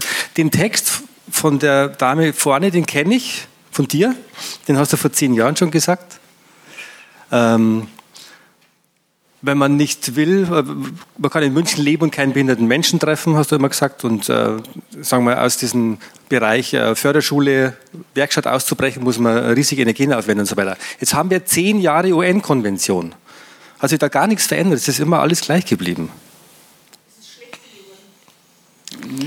Das hoffe ich doch nicht, dass es schlechter geworden ist. Ja, okay. Ähm, Ja, das stimmt alles. Also nochmal, ähm, mir geht es auch zu langsam. Ich würde mir auch was anderes wünschen. Und ähm, ich, ich glaube, du hast es in einem anderen Punkt angesprochen. Ich glaube, und insofern gebe ich dem konzentriert, geht es mir nicht darum, ist es jetzt für uns Menschen mit Behinderungen schlechter geworden oder schwieriger geworden? Ich glaube, gesamtgesellschaftlich ist es einfach schwieriger geworden. Alle sind immer mehr auf Geschwindigkeit und noch, noch mehr und noch mehr leisten und noch schneller. Und dass dann natürlich Menschen mit Behinderungen es noch schwieriger haben und immer noch, also ich fühle mich manchmal so, als würde ich immer hinterherhecheln, ja. Und ich denke mir, wann schaffe ich es endlich, mich einzubremsen und zu sagen, ich kann nicht schneller, aber dann immer Angst zu haben, ich werde abgehängt und bin nicht mehr dabei. Also in dem Spagat befinde ich mich mehr. Mir geht es gar nicht darum, dass ich eigentlich noch schneller werden möchte, noch besser werden möchte, weil ich sage, äh, so schnell wie du werde ich nie laufen können. Also das kriege ich nicht hin. Und ich sehe eher das Problem. Äh, in, der Folge ist es dann vielleicht für mich schwieriger, aber ich sehe eher das Problem, dass wir gesamtgesellschaftlich wohin steuern, wo es auch für viele anderen immer noch schwieriger wird. Also ähm, du hast vorhin das Thema Arbeit angesprochen.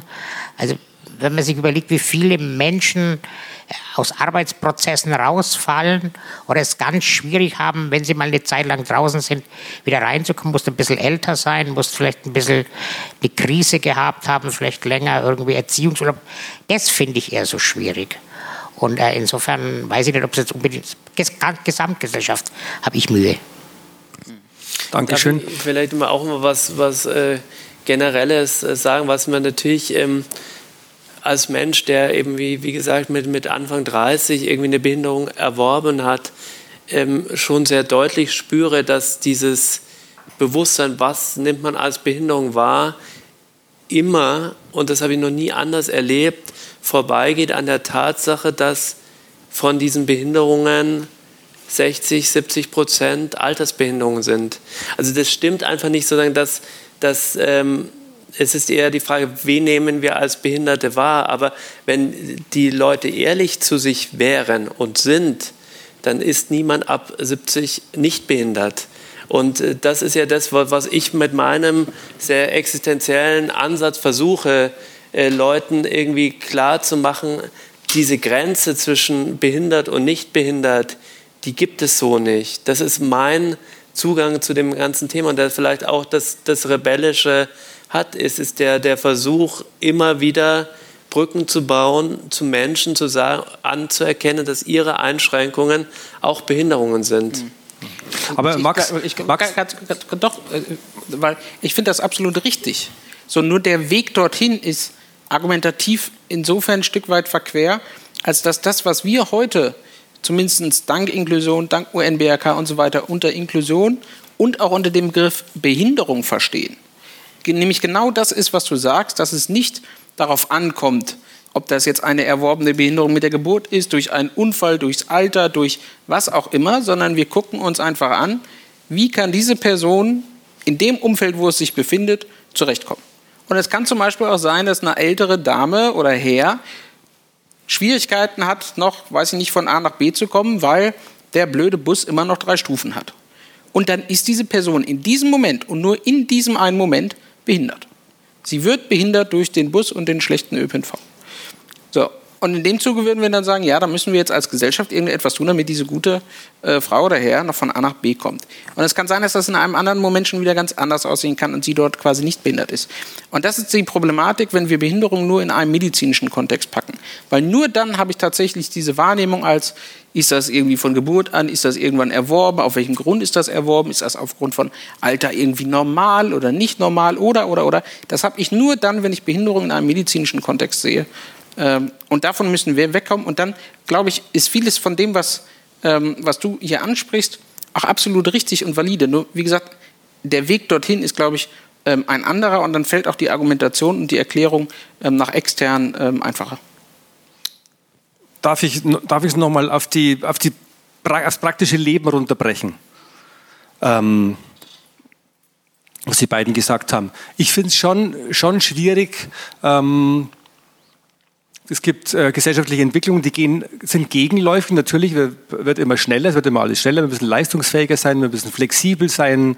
Und das geht eigentlich äh, genau in die andere Richtung. Das nehme ich wahr. Ich sehe gar keine Veränderung bei den, bei den Kindern, bei den Kids, bei den Eltern. Äh, Arbeitsmarkt ist eine totale Katastrophe, sagst du, Oswald. Ähm, wo, wo, wo gibt es denn dann Verbesserungen? Wo, wo, wo, wo greift denn die UN-BRK, wo man sagen kann, okay, da geht es weiter, da ist der Prozess gut, da können wir weitermachen? Sehe ich das jetzt zu, zu negativ? Ähm, ja, also ich würde schon sagen, man, du siehst das zu negativ. Ähm, also der erste Schritt zu einer Problemlösung ist immer erstmal die Wahrnehmung des Problems. Vor zehn Jahren hatten wir viele Problemwahrnehmungen noch überhaupt nicht. Die Wahrnehmung, dass es ein Problem ist, dass Menschen gezwungen in irgendwelchen Heimen leben, war vor zehn Jahren noch keine Wahrnehmung. Das Problem, dass äh, Menschen in Förderschulen äh, dort gar keine adäquate Ausbildung äh, bekommen und dann hinterher auf dem ersten Arbeitsmarkt auch nicht stattfinden, war vor zehn Jahren noch keine Wahrnehmung. Ähm, die Wahrnehmung, äh, dass wir ähm, zum Beispiel auch im kulturellen Bereich mal Behinderung überhaupt darstellen dass Menschen mit Behinderung dort vorkommen, auch Möglichkeiten haben, sich zu entfalten, ihre Identität auszubilden, hatten wir vor zehn Jahren noch nicht. Das heißt, in vielen diesen Bereichen haben wir jetzt zumindest mal eine Wahrnehmung. Das ist der erste Schritt, der jetzt positiv bin ich, Jetzt bin ich gespannt, wie es weitergeht. Jetzt haben wir es wahrgenommen. Ja. Wie geht es jetzt weiter? Ja. Und halt, halt, ich würde genau an dem Punkt schon widersprechen, weil es nicht äh, wahrgenommen wurde für die Mehrzahl der Menschen mit Behinderung. Die Mehrzahl der Menschen mit Behinderung nimmt ihre Behinderung nicht, immer noch nicht als Behinderung wahr. Also wenn es 60 Prozent, nein, das nicht, ja, es ist Ihnen ja überlassen, aber wenn 60 Prozent der Menschen mit Behinderung nicht mal wahrnehmen möchte, dass sie eine Behinderung haben, dann ist das schon noch ein, das, ein, ein, ein Grundproblem in, in der Wahrnehmung. Also das stimmt dann deswegen nur nicht, dass wir das jetzt besser wahrnehmen. An, an was machst du das fest, dass die das nicht wahrnehmen, die Menschen? Sich als behindert wahrnehmen. Wie, woher weißt du das, dass das so ist? Das ist ja auch egal, ob das, ob das jetzt statistisch so stimmt oder nicht. Äh, die Frage ist aber, ob das relevant ist. Also ist es wichtig, ob ich mich jetzt tatsächlich als Mensch mit Behinderung identifiziere und als solche wahrnehme oder nicht. Ich kann ja sagen, ich fühle mich überhaupt nicht behindert, ja, jemand mit, was weiß ich, heftigsten Rückenleiden und trotzdem äh, kann der keinen Zug fahren, weil die scheiße gepolstert sind. So in dem Moment bin ich irgendwie eingeschränkt. Das ist jetzt eine sehr flapsige, dahergesagte Analogie, die vielleicht nicht ganz passend ist. Was ich damit nur sagen will, ist, ist im Endeffekt völlig egal, ob der sich als Mensch mit Behinderung wahrnimmt. Das braucht er auch nicht. Das kann er sein, wenn er ja, blinde Menschen mit ihrer eigenen Kultur oder, oder gerade äh, Menschen mit Gebärdensprache ja, identifizieren sich schon sehr stark über ihre eigene Kultur zum Beispiel ist ganz toll und wunderbar, wenn sie das möchten.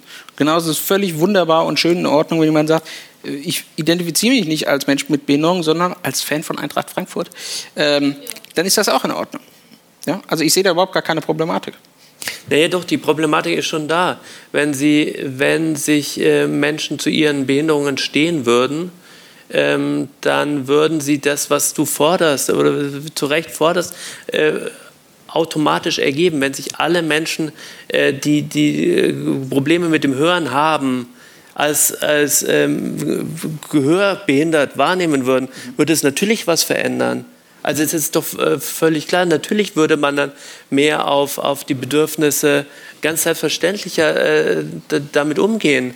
Das, äh, das ist doch nur das, was ich sagen, immer mit, mit Erschrecken, also ich, ich erzähle immer das, das, ähm, das Beispiel gerne. Ich nehme meinen Vater, der ähm, nicht mehr hört so gut der seinen Sohn als, wegen diesem Rollstuhl als behindert wahrnimmt, sich selbst überhaupt nicht. Und ähm, das, das ist, äh, führt zu einer Verdrängung und zu einer ähm, das von sich schieben und von einem dieses Hörgerät nicht haben wollen. Das ist extrem, was, wie er sich nochmal behindert, obwohl er schon behindert ist. Und das ist sozusagen immer das, worauf ich einfach Menschen hinweise, zu ihren Behinderungen zu stehen und äh, sie, sie sich einzugestehen. Das ist doch ähm, und das ist eben erstmal ist es eben kein gesellschaftliches Ding, sondern es ist ein einzugestehen, ich höre nicht mehr so gut. Ich höre ganz schlecht. Das ist nicht einfach für einen Menschen. Es ist ja für mich auch nicht einfach gewesen, diesen, diesen Prozess zu durchlaufen. Und ich, ich kann ja nur Menschen ermutigen, auf, auf ihr eigenes Leben zu schauen und diese Behinderungen Einschränkungen, die sie haben, als solche zu benennen und zu sehen, das macht sie jetzt gleich. Das macht sie gleich, ob du von Geburt nicht mehr hören kannst oder ob du mit 70 nicht mehr hören kannst. Ähm, und, und das nicht wahrzunehmen, ah, das sind die, die Gehörlosen, dann machen wir jetzt Schulen bauen oder nicht, sondern ich bin sozusagen Teil dieser Community sozusagen. Ja, also ich glaube, da geht es ja ganz viel darum, um, um die Akzeptanz des Selbst. So, und da würde ich ja recht geben, das ist natürlich immer wünschenswert, aber wäre schön, wenn, wenn sich die Personen äh, selbst akzeptieren können und auch äh, Behinderung oder ähnliches, die sie haben. Ähm, nur glaube ich trotzdem, das ist ja nur, wie du ja auch richtig sagst, das ist eine individuelle Sache, die muss jeder mit sich selber ausmachen, auch wenn ich mir natürlich für viele Menschen wünsche und hoffe, dass sie das irgendwie damit klarkommen. Das ist aber nochmal was, etwas anderes, ob ich meine Behinderung oder Einschränkung akzeptiere oder ob ich mich mit ihr identifiziere. Das ist ein Unterschied. So, und äh, ich glaube, es ist nicht unbedingt nötig, dass jeder sich als Mensch mit einer Hörbehinderung oder was auch immer identifiziert und sich als solches sieht. Es ist aber tatsächlich für ihn persönlich wichtig, dass er es akzeptiert. So, das ist der Unterschied. Ähm, und wenn jetzt die Frage nochmal war, was hat sich verändert? Also erstens, die Wahrnehmung hat sich verändert. Und das Zweite, ich glaube schon, also ich habe mir jetzt vor ein paar Tagen nochmal die Statistik angeguckt, zum, zum Beispiel Quotienten der Menschen, die heutzutage ambulant wohnen und betreut werden. Das hat sich schon deutlich geändert. Bei weitem nicht so, wie wir uns das hier alle vorstellen. Ja. Und ich sage mal so, es gibt auch gerade Bezirke in Bayern, da hat sich gar nichts verändert. Ja. Also insofern, da würde ich dann recht geben, da hat sich nichts verändert. Es gibt aber durchaus auch Bundesländer in Deutschland, ja, da ist das von 10 Prozent ambulantisiert hoch auf 40 Prozent gegangen. Ob das dann immer so alles richtig ist, ist natürlich auch die nächste Frage. Ja. Aber ich glaube schon, dass wir dort Veränderungen in der Systematik haben. Und man muss ehrlicherweise auch sagen, bei zehn Jahren, wo wir jetzt die UNBRK haben, von der auch wieder zu Recht leider ein Großteil damit verschwendet wird, das rein auf den Bildungsbereich sich zu betrachten, ähm, hat sich trotzdem sozialpolitisch so viel geändert, dass jetzt so langsam die Systematiken ähm, sich auch im Alltag niederschlagen und verändern. Also äh, es gibt äh, zum Glück mehr äh, ambulantisierte Betreuungspflegeverfahren. Wir haben jetzt endlich sowas wie das Budget für Arbeit, was auch immer noch nicht ausreichend ist. Jetzt kommt im nächsten Jahr wahrscheinlich das Budget für Ausbildung. Also es gibt schon Sachen, die dort äh, kommen. Und ähm, ich würde sagen, wenn wir diese Argumentation der UNBHK und der Inklusion und der Frage, wie wir Behinderung definieren, dass es eben eine gesellschaftliche Aufgabe ist, ähm, wenn wir das nicht hätten, dann wären wir nicht nur auf dem Stand wie vor zehn Jahren, sondern dann ist meine Befürchtung, dass so wie wir auch in anderen Bereichen politisch, finanziell argumentieren, noch weiter zurückgefallen werden. Und insofern ähm, glaube ich schon, kann man sagen, dass die UNBRK und Inklusion äh, Fortschritte gemacht hat. Ich würde aber auch nicht sagen, dass es ein Erfolg ist, weil es ist ein Prozess, der immer andauert und da wird es nie den Moment geben, wo wir sagen, so, Feierabend, wir gehen nach Hause. Das wird nicht sein. Das, das wird es auch mit anderen gesellschaftlichen Aufgaben ähm, nie geben. Vielleicht ganz spannend. Ähm, ja. Der große äh, Riss, glaube ich, und über den, das ist ja einfach auch das, wo, wo, was ich nur beschreiben kann, geht wirklich, und darüber spricht man viel zu wenig, denke ich, zwischen wirklich erworbenen und angeborenen Behinderungen. Das ist kein, äh, auch das ist keine Bewertung, sondern dass ich, ähm, dass wir sozusagen eine ganz andere Wahrnehmung haben, Wahrnehmung haben liegt, liegt daran, dass ich mit, mit allen ähm, sozusagen erworbenen äh, Menschen mit Behinderung sozusagen immer relativ schnell auf, auf den Dissens komme das, das, äh, das zeigt ja nur, dass ich wiederum anders Menschen ohne Behinderung irgendwie das so, so erzählen kann, wie ich mich fühle, wie, wie ich dazu komme, zu bestimmten Einschätzungen. Ähm, oft habe ich den Eindruck, die, die, der Graben, ich sage wirklich bewusst jetzt Graben zwischen mir und jemandem mit einer angeborenen Behinderung ist weitaus tiefer als der zwischen mir und jemand, der laufen kann. Das ist, äh, und darüber, darüber sprechen wir nicht auch aus so einem, aus so einem, aus so einer Scheu, dass wenn wir unsere, diese Differenzen nochmal benennen würden, wir es noch schwerer hätten, aber ähm, was zu verändern. Aber ich fände es so wichtig, dass darüber auch mal gesprochen wird. Ähm, es ist die zwischen erworben und angeboren und es ist genauso der große Graben zwischen den verschiedenen Behinderungsformen, also Behinderungsarten. Das ist, äh, also ich, ich, ich versuche ja einfach nur mich selbst zu beschreiben, was, wie verhalte ich mich in einer Gruppe von Menschen mit Down-Syndrom. Es ist, es ist auch nicht alles als sonst. Nein, natürlich ist es nicht. Das stimmt aber nicht. Wenn ich ehrlich bin mit mir selbst, ist es, ist es auch das, ist ein Prozess. Wenn ich viel mit ihnen äh, zu, tun habe, ist es, ist es nicht anders als sonst. Ich habe doch das gar nicht gesagt, dass sie nicht gleich sind. Ich habe nur versucht, ich versuche nur sozusagen, dass man, was einzige, worauf ich ja nur appelliere, ist auch bei sich selbst die eigenen, genauso wie beim Thema Sexismus, wenn man in sich hinein heute und ich sexistisch sozusagen aufgewachsen bin, das nicht von einem Tag auf den anderen über Bord werfen kann. Und genau diesen Prozess, das ja. ist ja doch nur das, was ich anbieten kann, das zu beschreiben. Und wenn ich sozusagen gemerkt habe, wie ich zum ersten Mal, ich sage nicht, dass es heute noch passieren würde, aber wie ich zum ersten Mal in meinem Leben in einer Behindertenwerkstatt war, habe ich durchaus an mir wahrgenommen, ich habe das ja selbst, selbst, sehr selbstkritisch wahrgenommen, dass ich viel mehr Fremdworte benutze, dass ich mich äh, gewählte ausdrücke, dass ich immer äh, signalisiere, mir auch, ich gehöre nicht zu der Gruppe. Das ist äh, nur, ich war ja ganz, äh, versuche ja immer offen mit mir selbst zu sein. Das ist einfach nur an sich selbst zu beobachten, finde ich, ist sozusagen bewusst zu werden, ist der erste Schritt, um diesen Schritt gehen zu können. Für mich war es der erste Schritt, ähm, darüber nachzudenken, was mache ich hier eigentlich? Warum, warum bin ich eigentlich so? Warum bin ich so, ähm, äh, sozusagen mein Akademikertum so raushängen? Ähm, und ich erlebe das ja bei so vielen anderen Menschen auch. Ich habe schon so oft erlebt, dass Menschen äh, gerade beim Thema geistige Behinderung äh, auch gerade Leute, die, die, die in solchen Einrichtungen arbeiten, mit einer unglaublichen Übergriffigkeit, die, wo ich denke, kann man dir mal den Spiegel vorhalten? Man muss dir mal den Spiegel vorhalten, wie du sprichst. Warum sprichst du mit mir anders als mit dem der? Das ist nur das, was ich versuche zu tun mit dem Buch, diese Sachen ähm, möglichst ohne, ohne es zu bewerten, erstmal zu beschreiben. Okay, jetzt mache ich aber schnell zu dem Thema, glaube ich, ähm, Gräben. Oh, Magst ich, du noch? Aber ich möchte ganz kurz meine absolute Zustimmung dazu signalisieren. Ja, genau. Also ähm, das Wort Gräben würde ich jetzt vielleicht persönlich nicht benutzen. Ich sage mal kurz, wer ich bin. Karin Karatanev vom Koordinierungsbüro zur Umsetzung der UN-Behindertenrechtskonvention. Ähm, also ich bin auf jeden Fall, also bei dem Satz habe ich vorhin ganz am Anfang, als Sie das gesagt haben, ich wache jeden Morgen auf und äh, das war, glaube ich, bei der Lesung und weiß, was mir fehlt. Also da ist eben ganz klar dieser Graben erkennbar zwischen Menschen, die äh, mit einer Behinderung geboren sind, die haben das eben nicht, weil denen fehlt auch nichts, weil die sind komplett so, wie sie sind also die wachen nicht auf und denken, was, was ihnen fehlt und so. Und also das, das ist ein riesengroßer Unterschied. Äh, das ist wirklich also ganz, da gibt es kein Defizit, ja. weil man komplett ist.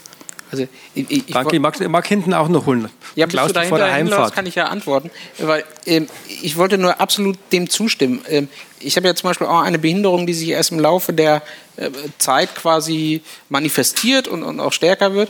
Ähm, und von, vieles von dem, was du gesprochen äh, oder gesagt hast, kann ich zustimmen und haben, glaube ich, auch viele andere Menschen. Also selbstverständlich äh, hinterfragt man sich selber auch manchmal, wie trete ich eigentlich zum Beispiel einem Menschen mit geistiger Behinderung gegenüber. Äh, und ich kann auch diese, diese Abwehrreflexe oder so, die man so innerlich hat, ähm, absolut nachvollziehen. Ja? Also wenn man irgendwie im Zug sitzt und da sitzt irgendwie noch ein anderer Mensch mit Behinderung, habe ich auch öfter mal das Bedürfnis, mich möglichst deutlich zu signalisieren, man kann mit mir sprechen. Ja, so, äh, ich, ich kann das absolut nachvollziehen. Ich glaube, es hängt viel damit zusammen, wie viele Erfahrungen man damit schon in seinem Leben gemacht hat. Und ich glaube, deswegen ist auch gerade ja die Inklusion so wichtig, damit sowohl ich als Betroffener auch mit anderen Betroffenen, als auch die Gesellschaft möglichst viele und lang andauernde Erfahrungen eben macht mit Menschen mit Behinderung. Im Übrigen genauso wie es mit jeder anderen gesellschaftlichen Gruppe ist. Umso mehr man nun mal Kontakt hat, umso mehr Erfahrung hat man. Es wird sich bestimmt irgendwelche Dinge geben, die sich nie ganz einstellen. Das ist wahrscheinlich auch in Ordnung so. Ähm, und bei anderen Sachen wird sich das mit der Zeit auflösen. Und ähm, dass dann Personen, die erst im Laufe ihres Lebens eine Behinderung erwerben, ähm, am Anfang vor, vor ganz anderen Gedanken, Herausforderungen und auch vielleicht Bewertungen von Sachen, äh, Sachen stehen, kann ich absolut nachvollziehen. Ähm, und da müssen wir äh, mit Sicherheit auch als Community äh, nochmal gucken, dass wir denen gegenüber so offen auftreten, dass wir dort gerade Hilfestellung vielleicht auch anbieten oder ähm, ja, vielleicht dort auch einfach die Kommunikation ganz anders äh, sicherstellen, weil es eben diesen von dir beschriebenen Graben durchaus gibt. Habe ich noch einen Beitrag zu Graben, Klaus? Äh, ja, ich kann auch damit anfangen. Also mein Name ist Klaus Stuhlreiter. Ich bin der Kollege von Gabriel und äh, bin behindert, erworben im Laufe meines Lebens, aber jetzt schon sehr lange. Und ähm, natürlich ist mir bewusst der Unterschied zwischen vorher und jetzt. Bloß äh, ist es nicht so, dass ich den permanent thematisiere und dass das mein, also mein Leben ist einfach ein anderes. Ich habe natürlich mit dieser Behinderung einen gewissen Way of Life und äh, und meine Wege gefunden, äh, dieses Leben für mich zu bestreiten. Und wenn ich, äh, ich hätte das Gefühl, wenn ich hergehe und äh, mir jetzt permanent meine, mich meiner Behinderung rückversichern würde und die anderen an, auch andauernd erklären würde, dass ich mich mehr behindern würde, als meine Umwelt mich behindert. Also das einmal nur zu, zu der gerade laufenden Diskussion und dann wollte ich noch einmal den Punkt aufgreifen, was hat sich verändert? Ich glaube, die wesentliche Veränderung ist äh, das gesellschaftlich formulierte Ziel. Ähm, wenn wir von Inklusion sprechen, sprechen wir einfach von was völlig anderem als von Integration. Und dass wir und wenn wir anerkennen, dass das ein Entwicklungsprozess ist, dann kann man von einem Scheitern überhaupt nicht reden, dann stehen wir einfach an einer bestimmten Stelle in diesem Entwicklungsprozess. Und ja, man könnte da weiter sein. Und ich glaube, ein Grund, warum wir noch nicht so weit sind, wie wir sein könnten, ist der, dass natürlich in diese Integrationskonzepte sehr viele Jahrzehnte viel Schweiß und Geld gesteckt wurde von allen möglichen Leuten, die teilweise immer auch noch in den Entscheidungsgremien sitzen. Und wenn man dann sagt, ja, sprechen wir doch mal über Inklusion, kriegt man zur Antwort, ja, wir haben doch da drüben den Integrationsplatz, wo derjenige mit seiner Einschränkung sich dann dort einzufinden hat. Und der Gedanke, dass Inklusion eigentlich eine Qualitäts- und Gerechtigkeitsoffensive für alle und jeder Mann und jeder Frau ist, der ist einfach noch nicht angekommen. Und äh, das wird halt leider noch etwas dauern. Aber es ist kein Grund aufzugeben so, oder, oder zu verzagen oder, oder zu verzweifeln, sondern man muss da einfach mit Zuversicht vorangehen. Ja. Vielen Dank, Klaus. Da, war stark. Das war stark. Da, Inklusion ist für alle toll, das müssen wir den Leuten bloß vermitteln. Sie wissen es noch nicht. Ja, darf ich da direkt anschließen, weil das war nämlich noch vorhin, da habe ich mich so leicht an, angesprochen gefühlt in dem Buch Inklusionsaktivisten, die Inklusion wie eine Monstranz vor sich hertragen. Äh, weil genau da kommt es, glaube ich, auf das Rollenverständnis drauf an. Wer hat welche Aufgabe in dem Prozess? Und ähm, in dem gesellschaftlichen Prozess ähm, Inklusion zu organisieren oder ähm, es zu ermöglichen, dass die Gesellschaft eben sich an den Bedürfnissen von bestimmten Gruppen anpasst. Da gibt es dann eben die Gruppen selber, die selbstverständlich die Rolle haben, Forderungen zu stellen. Und das müssen natürlich hohe Forderungen sein. Das ist die Aufgabe eines Forderungsstellers. Also es macht ja keinen Sinn, wenn ich da rangehe und sage, ich weiß, ihr macht es eh nicht, also können wir es auch sein lassen, sondern ich muss Forderungen stellen an die Gesellschaft. Und dann gibt es eine ganz andere Gruppe von Personen, die muss sich damit befassen, wie setze ich das um, welche Ressourcen habe ich dafür zur Verfügung, wie priorisiere ich, weil es selbstverständlich viele wichtige Aufgaben in einer Gesellschaft gibt. Und deswegen ähm, finde ich das absolut in Ordnung, wenn es dann auch Aktivisten gibt, die Maximalforderungen stellen oder ähm, etwas immer wieder repetitiv vortragen und sagen, jetzt macht und macht und macht. Ähm, weil wenn das nicht passiert, dann würden wir viele von den Minimalerfolgen, die wir jetzt erreicht haben, erst recht nicht haben. So, Maximalforderungen stellen, Minimalziele erreichen, das ist, ähm, glaube ich, ganz selbstverständlich. Und ich glaube, da brauchen wir aber viel mehr Menschen noch. Wir bräuchten eigentlich noch viel mehr Menschen, die diese Maximalforderungen stellen, um eben dann auch ein Ausdruck des Gewichts zu zeigen. Nee, das, ich möchte nochmal, wir sprechen wirklich oft, oft hier äh, aneinander vorbei. Ich versuche sozusagen bei meinem äh, Thema zu bleiben. Du versuchst äh, bei, de, bei, deinem Thema zu bleiben. Ich möchte auf das, was Sie gerade gesagt haben, ähm, eingehen. Ich finde, auch ein Mensch mit Behinderung darf sich darf an der Behinderung muss nicht immer, aber er darf auch mal deswegen heulen dürfen.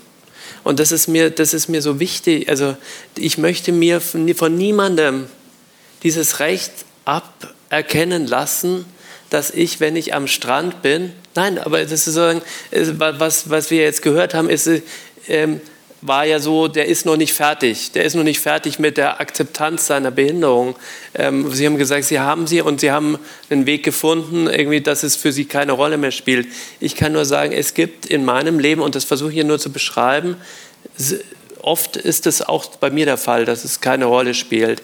Aber es gibt, ich fahre an den Strand und komme nicht ans Wasser. Und auf einmal erwacht diese Sehnsucht danach, zu, zu, an dieses Wasser zu gehen oder ins Wasser gehen zu können. Und ich möchte meine, meine ich sage es jetzt pathetisch, ich möchte meine Tränen, die haben auch ihr Recht und die haben ihre Berechtigung. Und äh, die Trauer darüber, genauso wie die Trauer darüber, dass wir alle sterben, ähm, die kommt halt... Äh, das ist 90 Prozent unseres Lebens schaffen wir gut, das zu verdrängen.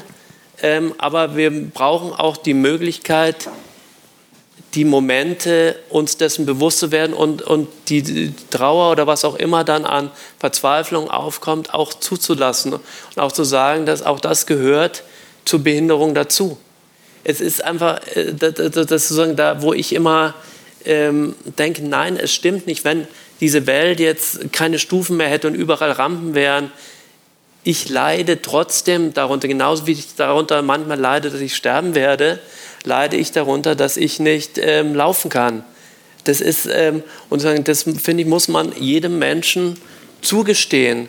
Und wir müssen auch, wenn es eine, für, für mich eine gesellschaftliche Forderung gibt, dann die, dass wir in einer Gesellschaft leben, wo jemand das sagen kann, und man ihm nicht sozusagen sagt, du bist jetzt aber noch nicht weit genug in, du hast es noch nicht genug verarbeitet, das sozusagen zu akzeptieren, dass das die, dass es die existenzielle Erfahrung eines Menschen gerade ist. Ja. Das finde ich wichtig. Und, und das, ist eben, das ist sozusagen mein Vorwurf ähm, an, an, an, Aktivismus manchmal, dass es so, so ein bisschen wie so eine, mit so einer Planierraube darüber hinweggeht über diese, ähm, die du sicherlich auch kennst, diese Momente des, des existenziellen Eingeschränktseins. Und eingeschränkt sein heißt einfach, nicht die volle Freiheit zu haben, von der wir alle träumen. Ja, aber eine Sache, die mir ganz, nee, nee, nee, eine Sache, Sache, die ganz wichtig ist. Äh, keiner will das absprechen. Das ist völlig in Ordnung. Aber es gibt keinen Automatismus, dass zum Beispiel eine Behinderung das verursacht. Das mag bei vielen oder bei einigen der Fall sein und das ist völlig in Ordnung. Das ist aber nicht bei allen so. Und wogegen ich mich wehre, ist, dass in der Öffentlichkeit dann zum Beispiel dargestellt wird, eine Behinderung verursacht gleich Leid oder Schmerz oder was auch immer oder irgendwie ist, äh, macht unglücklich oder sonst was. Das kennen wir auch alle, diese, diese Zeitungsartikel und, und, und äh, Darstellungen, ja. Weil das genauso ein falsches Bild prägt, wie, oder gebe ich auch recht, nicht jeder, der eine Behinderung hat, ist ja happy. Ja? Also nicht jeder, ja, genauso wie immer darüber gesprochen wird, auch das schöne Mädchen mit Down-Syndrom, das ist immer so glücklich. Äh, Blödsinn, ja, das ist genauso wenig immer glücklich, ja, wie andere immer nur äh, leiden oder schlechte Laune haben oder sonst was. Was ich will, ist quasi, dass Behinderung als etwas Neutrales betrachtet wird ähm, und wir uns mehr dem widmen, äh, was es zum Beispiel ja, tatsächlich dem Einzelnen ermöglicht, vielleicht auch ein äh, ähm, erfüllteres Leben äh, zu leben. Dass das nie so sein wird, wie sich man das selber vorstellt, das mag ja sein. Also äh, es gibt auch andere Menschen, die haben auch andere Ziele, Vorstellungen von ihrem Leben und das erfüllt sie auch nicht und man ist deswegen ähm, ja, hadert mit sich und, und seinem Leben oder seinen Umständen. Das ist auch völlig in Ordnung. Nur es ist kein Automatismus. Oswald mag auch noch. Ich, ich probiere noch mal was. Also, weil, weil ich äh, Max äh, das ganz, ganz gut nachvollziehen kann und einfach da mich auch ganz oft wiedererkenne, obwohl ich eine angeborene Behinderung habe, ja.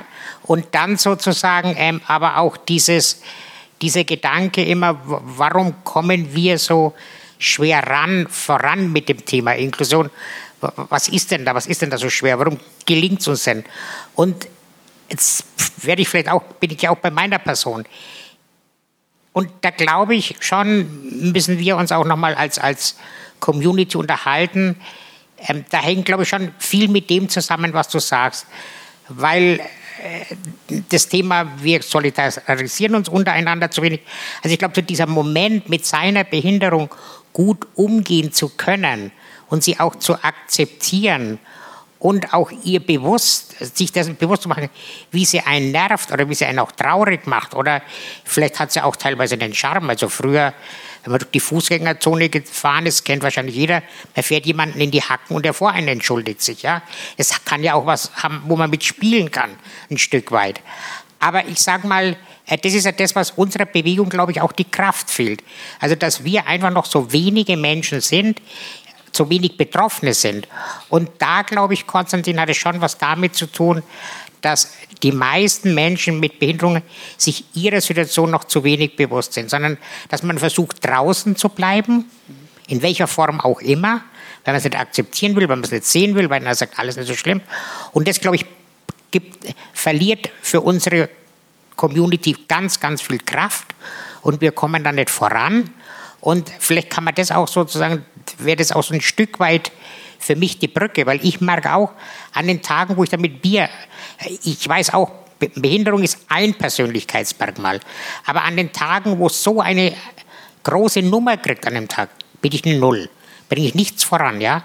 Und dann merke ich auch, das hat dann ganz viel mit mir zu tun. Und äh, insofern sehe ich euch gar nicht so weit auseinander. Ja. Vielen Dank, Oswald. Ich, ich kann ihm absolut äh, zustimmen weil ich auch, das habe ich vorhin schon mal gesagt, ich glaube, wir sind mit den, mit den Zielen eigentlich immer relativ einig. So ein bisschen die Argumentationsweise dorthin unterscheiden wir uns, glaube ich. Ähm, und ähm, also ich glaube, was dabei nochmal wichtig ist, was Oswald gerade gesagt hat, ist, dass viel darum geht, was Identität von Behinderung eigentlich ist. Ähm, weil Identität von Behinderung oder auch die, äh, die Sichtweise auf Behinderung bedeutet eben nicht zu sagen, alles ist Tutti, bedeutet aber auch nicht, alles ist Mist. Sondern es bedeutet eben, dass ich eine Person bin, die, wie du das schön ausgedrückt hast, ein bestimmtes Merkmal habe, mit, das bestimmte Fähigkeiten für mich mitbringt, das aber auch bestimmte Einschränkungen mit mir äh, mitbringt ähm, und ich damit lernen muss, umzugehen. Und wie bei allem anders ist das ein, auch individuell ein Prozess, der lange dauert, gar nicht vorankommt, nie am Ende ist, ja, ähm, und wo tatsächlich viel Kraft verloren geht, auch wenn ich mich persönlich so zehn Jahre zurückschaue, habe mich nie als Mensch mit Behinderung identifiziert, wollte ich auch nicht. Ähm, und ich glaube, man dann auch äh, in einen Reifeprozess irgendwann kommt und selber, jetzt, ich kann nur von mir sprechen, zum Beispiel sagt, doch, ich identifiziere mich damit, aus unterschiedlichsten Gründen weil ich sowohl gesellschaftlich damit etwas verbinde, weil ich persönlich besser dann damit umgehen kann. Ähm, und ich glaube, ähm, da, da, brauchen wir einfach mehr Kommunikation. Es ist gar nicht, da gibt es keine Lösung für, sondern ich glaube, dass wir da untereinander noch viel mehr, äh, wie soll ich sagen, nochmal ja, Identifikationsmöglichkeiten schaffen müssen. Vielleicht fehlt es daran. Das ist ja auch so ein bisschen das, was äh, du vorhin noch angesprochen hast, mit unterschiedlichen Behinderungsarten, die es gibt. Und die würden sich auch nicht so ein bisschen untereinander hier und da. Und der eine sagt äh, unsere Sache und der andere, nee. Äh, da braucht es, glaube ich, noch so ein, so ein untereinander ähm, Möglichkeiten der gemeinsamen Identifizierung. Äh, Identifikation. Und, ich mag noch einen, einen letzten, letzten Beitrag. Das könnte ein Ziel sein. Also ich bin nicht traurig darüber, dass ich ein behindertes Kind habe, was also von der Gesellschaft als behindert wahrgenommen wird. Und ich würde mir auch nicht wünschen, dass er keine Behinderung hat, weil das bei ihm Teil der Persönlichkeit ist. Dann hätte ich nicht das Kind, das ich habe, dann wäre er ein anderer. Traurig bin ich darüber, wie die, äh, über die Ablehnung in der Gesellschaft, einfach weil er dieses Label hat. Ja? Und äh, das ist das, was, was mir es schwer macht. Ja? Und äh, ich kann jetzt nicht sagen, ich, ja, äh, ich will, dass alle Förderschulen abgeschafft werden, natürlich sage ich das, ja. es kommt nur darauf an, wie ich damit umgehe. Ich schicke meinen Sohn da nicht hin. Ja, das ist das, was ich tun kann. Das tue ich aber auch. Ja, und ich habe natürlich keine Bedienungsanleitung gekriegt, wie ich mit ihm umgehen soll. Ja, das hat keiner von uns. Ja, man muss das einfach lernen und man muss, man muss ihn so annehmen, wie er ist. Ich kann die Behinderung nicht heilen. Ich kann nur dafür sorgen, dass er alles kriegt, was, er, was, was jeder kriegt. Ja? Was, dass er in eine Schule geht und mitnimmt, was er mitnehmen kann. Es geht nicht darum, da einen, einen Überehrgeiz zu entwickeln. Ich will, dass er das Menschenrecht Inklusion bekommt. Und ich sehe das auch als meine Verpflichtung an, aus dem Grundgesetz, das hört sich vielleicht pathetisch an, aber so sehe ich das. Die Pflege und Erziehung ihrer Kinder ist das vornehmste Recht der Eltern und die zuvörderst ihnen obliegende Pflicht. Es ist meine Pflicht, ihm das Menschenrecht Inklusion zu verschaffen. Vielen Dank.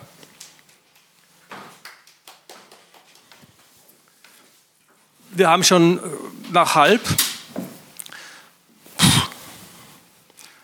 Schaffen wir noch ein letztes Statement von, von euch beiden zum heutigen Abend? Also ich habe ich hab jetzt, hab jetzt, ich versuche jetzt mal, versuche mal so eine Verbindung herzustellen.